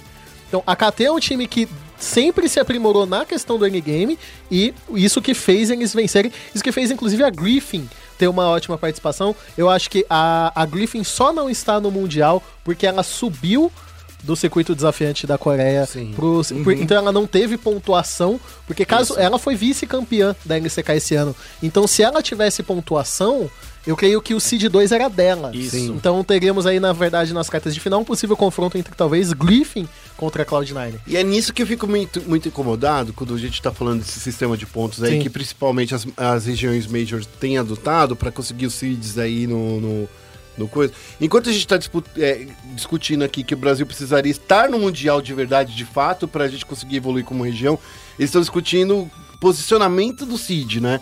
É outra história, é outra coisa diferente.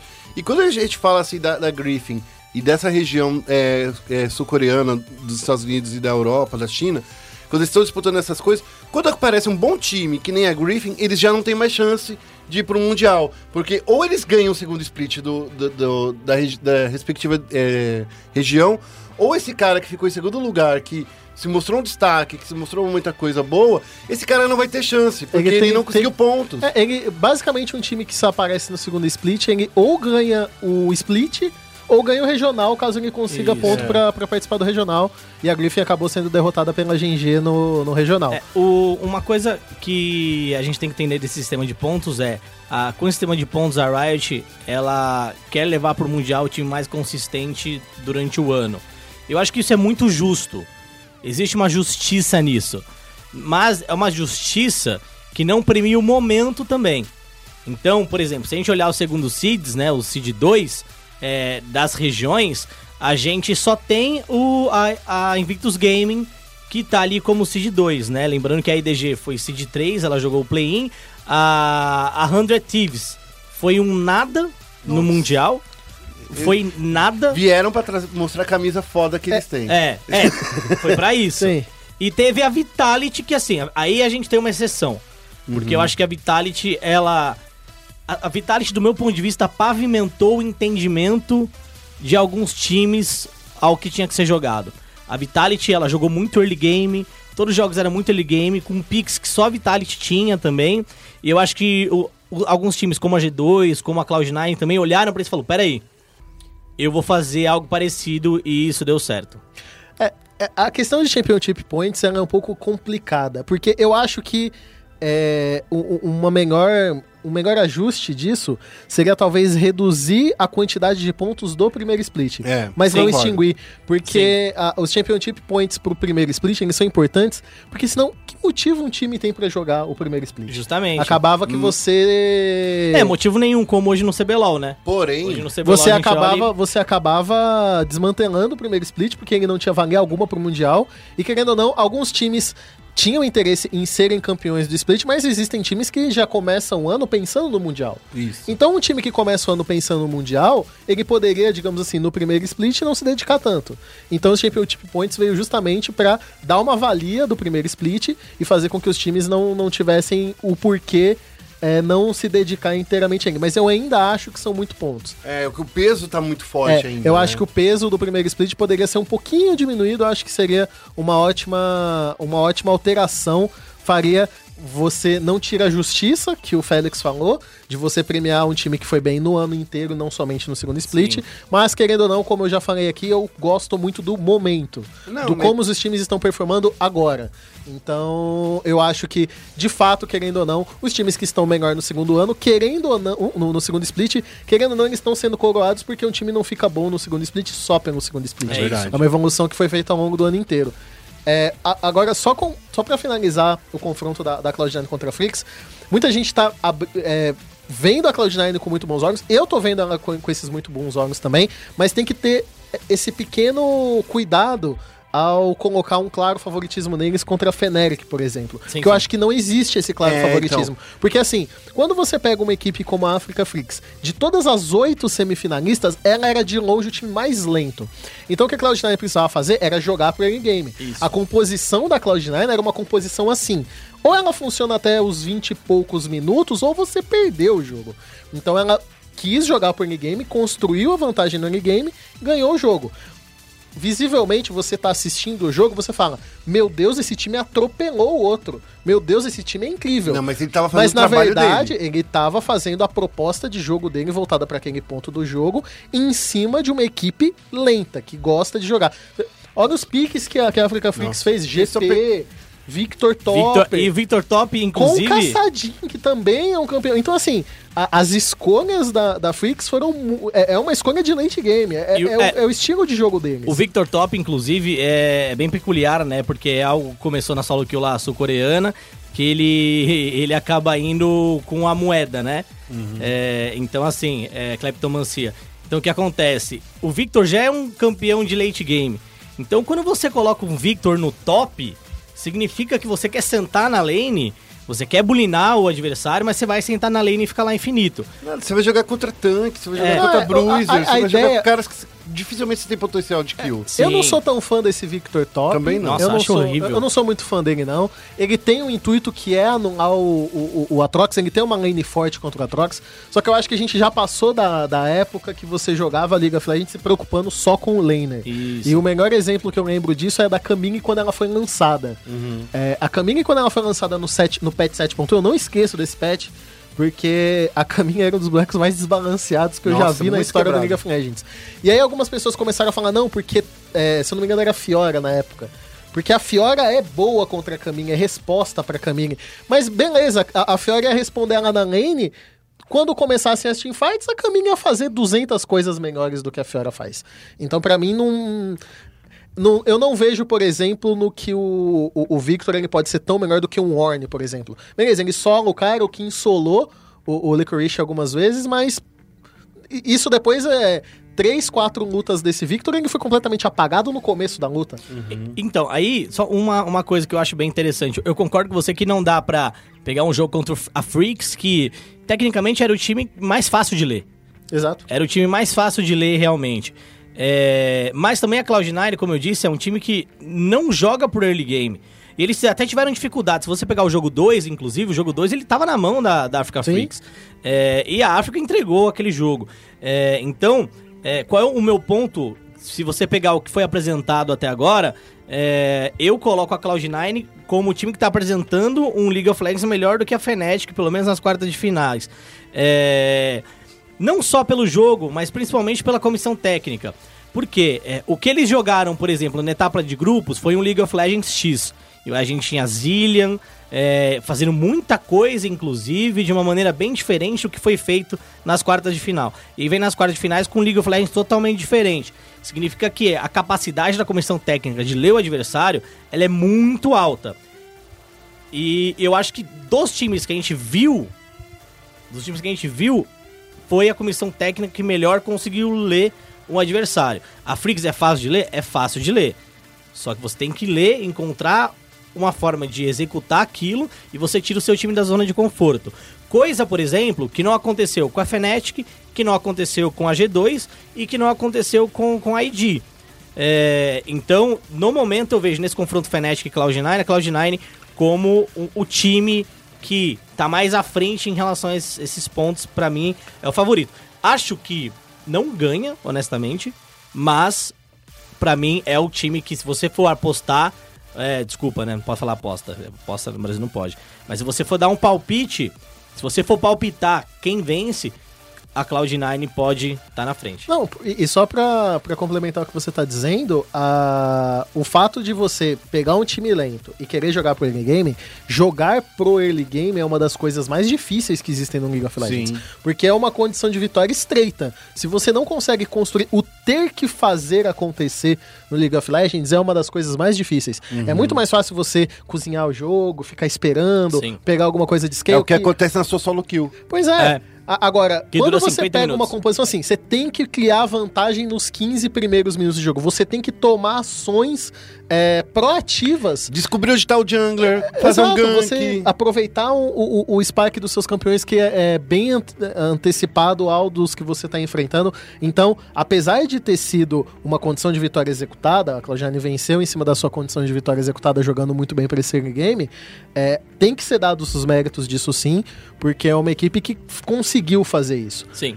E então eu concordo que a Cloud9 é um time. Eu, eu, eu só tomo esse cuidado porque, como foram 3 a 0 É. e, e- e três jogos tecnicamente rápidos.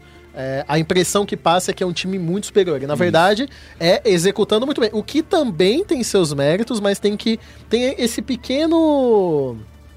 esse pequeno detalhe que tem que ser visto, né? Tá, e agora eu quero falar uma coisa sobre Fnatic e EDG, que é, é- é bem rápido, tá, na verdade, que eu quero falar. Que eu vi o, o analista é, chileno, o Monte Ray, falando uma coisa muito legal. Que o mais engraçado quando a gente vê a Fnatic é que eles se- sempre se nivelam pelo nível do campeão, pelo nível do seu adversário. É, nessa partida contra a IDG, estava claro que a Fnatic estava muito superior, ia vir, tava vindo de uma forma muito mais dominante que a IDG e tal. E que aí é, ela se nivelou por, por- esse nível, pelo nível mais baixo da IDG e jogou no jogo deles. Queria que vocês falassem isso. Vocês acreditam nisso? Vocês veem isso? Que a Fnatic tá jogando no time do adversário e não jogando no seu próprio nível? Difícil essa Eu, eu pergunta, tô né? pensando sobre ela, mas. É, é porque é, é- é difícil, porque assim. Porque eu... nesse mesmo campeonato, ela teve partidas excelentes. Partidas que foram muito além, mas eram adversários mais difíceis. É, é- é que eu acho que a- a Fnatic tem um pouco disso, de. Mas eu não acho que eles jogam no nível. Um time bem parecido é INTZ, ou é, a- o Exodia, né? O Exodia, geralmente, quando um jogo é tecnicamente mais fácil, eles dão uma acomodada. É, eu acho que isso pode acontecer um pouco com a Fnatic, dar uma acomodada. É, mas eu vou tomar como exemplo o jogo 3. O jogo 3, não. O jogo 4. Entre Fnatic e EDG. Que a EDG, ela tava na frente em abates, certo? Em ouro, a partida Em quase ouro. inteira, Em ouro. Não, não, tava na frente só em abate. empatada no ouro. É, em- e mais no ouro, a Fnatic tava na frente. Hum, Ah, mas você tá falando pro final, tô falando É, daqueles no- 15 minutos. Não, né? não. No- a- até nos primeiros 15 minutos. O A- jogo todo, a vantagem É. de gol de É que eu tô confundindo muito jogo. que eu vi E, e aí, só que assim, quem tava tomando a frente era a Fnatic. Quem tava fazendo as coisas era a Fnatic. Por quê? Porque o Biwipo tava muito forte de Swain. É, e é um time que, sim, eu acho que ele, ele, ele meio que dá uma acomodada. E aí parece que joga quando quer, entendeu? É, mas foi muito estranho é, esse- essa partida contra a, a EDG, porque em nenhum momento você olhando ali, você sentia que a Fnatic ia perder aquelas partidas. A não ser o primeiro jogo, que foi. é, foi horrível, né? Os outros jogos você sempre sentia a Fnatic, ela não vai perder esse jogo, ela vai vencer. E foi o que acabou acontecendo. Então, é, no meu ponto de vista, ela meio que venceu por osmose ali, entendeu? Ela, ela eu acho que ela não fez muita coisa pra vencer. Eu acho que isso é ruim. Ela não jogou tão bem assim. Hum, entendi. Cara, é, eu, tenho uma opinião um pouco divergente sobre a atuação da Fnatic. É, eu, eu comentei do, do Rapid Star e do, do Reaper na, na Cloud9. Tem, tem um nome muito importante na Fnatic também, que é o Young Buck, que ele tá como diretor nessa equipe, mas pra mim talvez o Young Buck seja o cara de comissão técnica ocidental, né? De origem ocidental que melhor temos no momento. E lembrar, por todos os times que ele teve passagem, ele conseguiu ajudar para essa equipe ser campeã. O coach de fato é o Dylan, né? O cara que faz os drafts. Mas o Young Buck tá, tá presente nessa equipe da Fnatic. E eu gostei muito do poder de adaptação da Fnatic ah, em jogos. A gente vai falar da IG ainda, mas, por exemplo, as vitórias da Fnatic em cima da IG, para mim, foram muito, muito impactantes porque ela mostrou um estudo de jogo, de entendimento da equipe adversária, que para mim é uma coisa muito bem executada. Sim. E contra a EDG eu também acho que é um pouco disso, porque eu ainda considero, por mais que nós temos dois representantes do EU na, nas semifinais, eu ainda considero que como região, não como times individuais, eu considero a LPL ainda sendo a melhor liga que temos no momento. E na liga, na, na LPL, é, eles são muito bons em teamfights. É, é realmente uma liga que joga muito bem em teamfight. E eu acho que a Fnatic respeitou isso. Você precisa respeitar isso na EDG. É, e pega o primeiro jogo como exemplo. No primeiro Sim. jogo eles quiseram comprar essas lutas contra a EDG em momentos que não eram pra eles lutarem. E não tem jeito. A EDG, no momento que ela tiver melhor na luta, ela vai lutar muito bem. Então a Fnatic respeitou isso. Acho que é por isso que alguns jogos foram demorados, um pouco. É, mesmo que eles tivessem E- a vantagem, o, o que o Félix falou dava a impressão, não, esse time já tá bem, eles estão na frente. É. É evitando Mas- lutar Mas eles tomando cuidado com essas lutas, respeitando. E você tem que respeitar esse fator de times chineses mesmo. Os times chineses, a principal característica deles é o poder de teamfight. Olha os jogos da IG contra a KT, muitos deles ali foram definidos justamente nessas teamfights, pra, pra vantagem que eles criaram. Então eu acho que a Fnatic jogou é, não se nivelando no time da equipe, como foi dito, mas entendendo o ponto forte da, da, da equipe, porque foi assim que eles venceram a IG nos grupos e terminaram como o primeiro colocado, e foi assim que eles jogaram contra a EDG. Era um jogo muito perigoso pra eles. O único jogo, se eu não me engano, o único jogo que eles pegaram uma composição de teamfight, aí a Fnatic pegou uma composição de teamfight, foi no jogo 3, que a gente viu é, o Soas no top, aí o Soas tava no top, o Caps tava jogando de aço, o Soas tava jogando de Orne, é, se eu não me engano, o, o Reckless tava jogando de Sivir. Então, é, e aí tinha um Brown também. é, então eles tinham uma iniciação muito forte. E, e a EDG tava jogando de pop. Que era justamente pra dar o desengage. Quebrar e, é- o engage dele. E foi até engraçado porque um time de uma região que gosta de fightar tanto, pega uma pop justamente pra tentar evitar que a fight aconteça, porque a comp inteira da Fnatic tava muito forte. E aí eu concordo com, com o Dudu. Eles fizeram uma comp que era pra fightar. Eles, é, eles pegaram a melhor composição pra fightar. É, se você pegar o último jogo, por exemplo, que foi o jogo que eu citei, quase não teve luta. Por quê? Porque eles queriam que o ficava, ficasse um contra um contra o top da, da EDG, pra que eles não tivessem essa unidade. É, então, sim, é verdade. Tem essa coisa de, pô, a gente tem que olhar e tal. E o, e o Ang Buck é um cara que tem muita história na LCSU. É, é até engraçado porque ele parece ser o pai do Bill Whipple, porque ele tem um bigodão e ele tá gigante, né? Ele tá enorme. Na época que ele jogava, ele não era tão Sim, grande sim. assim. É, então é um cara que também merece muito respeito. Tá, vamos partir agora pra, pra a chave de baixo, que é a RNG contra a G2, que, que talvez foi o maior upset desse, desse Não. Mundial. Eu não esperava a G2 ganhar um jogo. É, então, foi o maior Eu upset desse, desse É isso. Mundial. Eu lembro que a gente tava fazendo as previsões desse confronto, e aí muitos falaram, não, vai ser 3x0 pra RNG, aí alguns assim, 3x1 pra RNG. E eu querendo entender É. como que eles ganhariam aquele 1. Eu também não... Eu tava nisso, porque, cara, pega a G2, o ano da G2 não foi bom. O melhor campeonato da G2 é o Mundial. É. O melhor campeonato de 2018 da G2 é justamente o Mundial. Eu não, te- eu não tenho nem o que dizer desse jogo, honestamente, assim. É, não, não, não, não, não, não fez sentido. Não fez Nada ali fez Não, sentido. não faz sentido. O, o Uzi tava apagado, eu acho que o Xiaohu também... Cara... E o- não o entendi Perks- o É, e o Perks tava verdade. num dia inspirado ali. Ele Não, tava, tava, tava, tava assim. inspirado, assim. Mas sabe o que é? Só pra falar rapidinho, é esse, é esse lance de ter que ficar banindo o campeão que você nunca jogou contra, cara. Eu acho que é, sei lá, não tem que acontecer isso dos times chineses, do time coreano, sabe? Eu acho que tem que parar com isso. Cara, enfrenta esses caras, você joga contra eles todo dia no solo kill. Você sabe jogar contra isso. Pois é, eu acho que a RNG sofreu um pouco. Aquelas duas derrotas que ela teve na fase Sim. de grupos, eu acho que quebrou um pouco da. Não sei se quebrou um pouco da confiança desses jogadores. Porque a RNG ganhou todos os campeonatos que ela participou esse ano. Todos Sim. os campeonatos que a RNG ganhou. Mesmo o campeonato que o Uzi não estava jogando, que foi a Demacia Cup, eles venceram. E.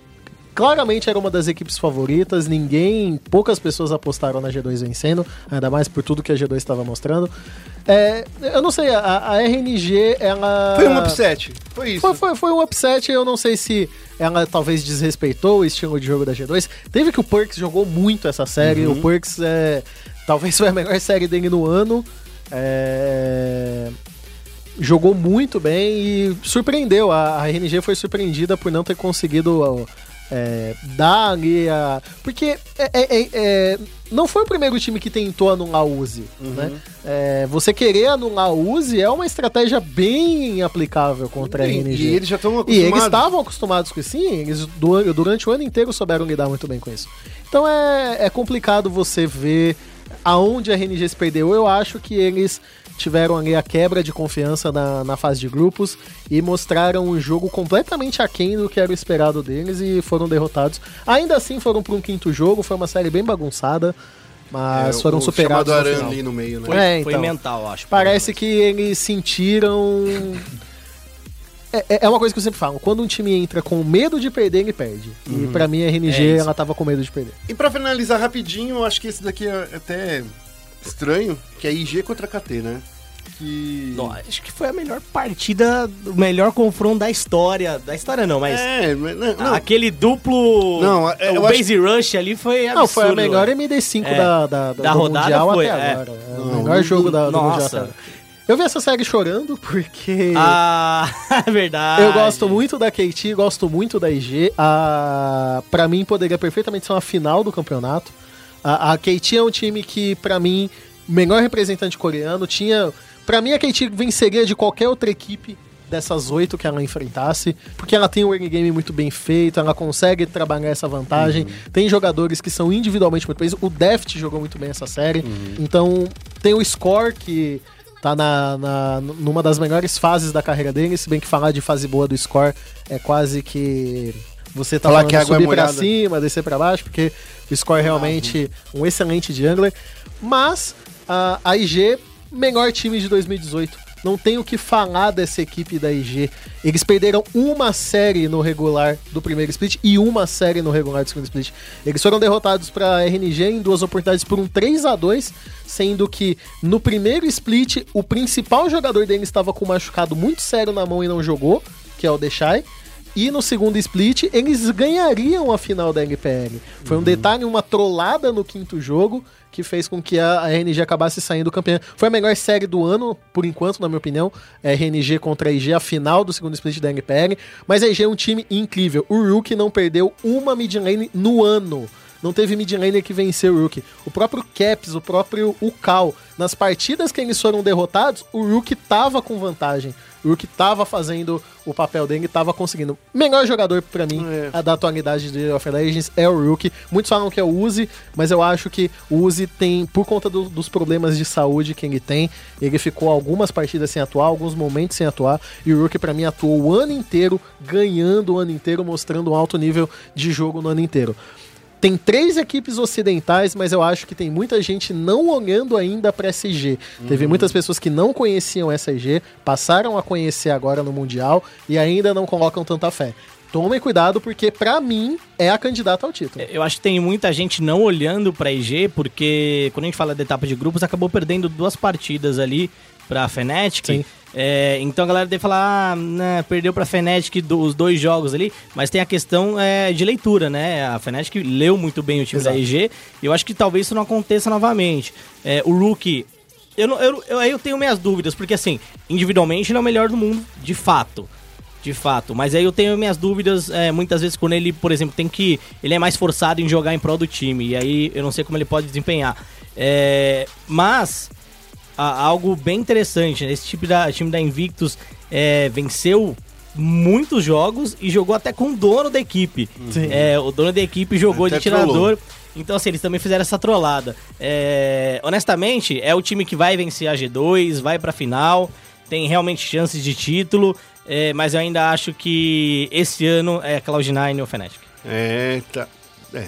Bom, enfim. Eu, Eu, eu espero. Eu, Eu acho que eu- G2 eu só foi acredito- um susto. eu acho que a, a, a Cloud9 pode surpreender sim e vencer a Fnatic, mas a final que eu espero é IG contra a Fnatic.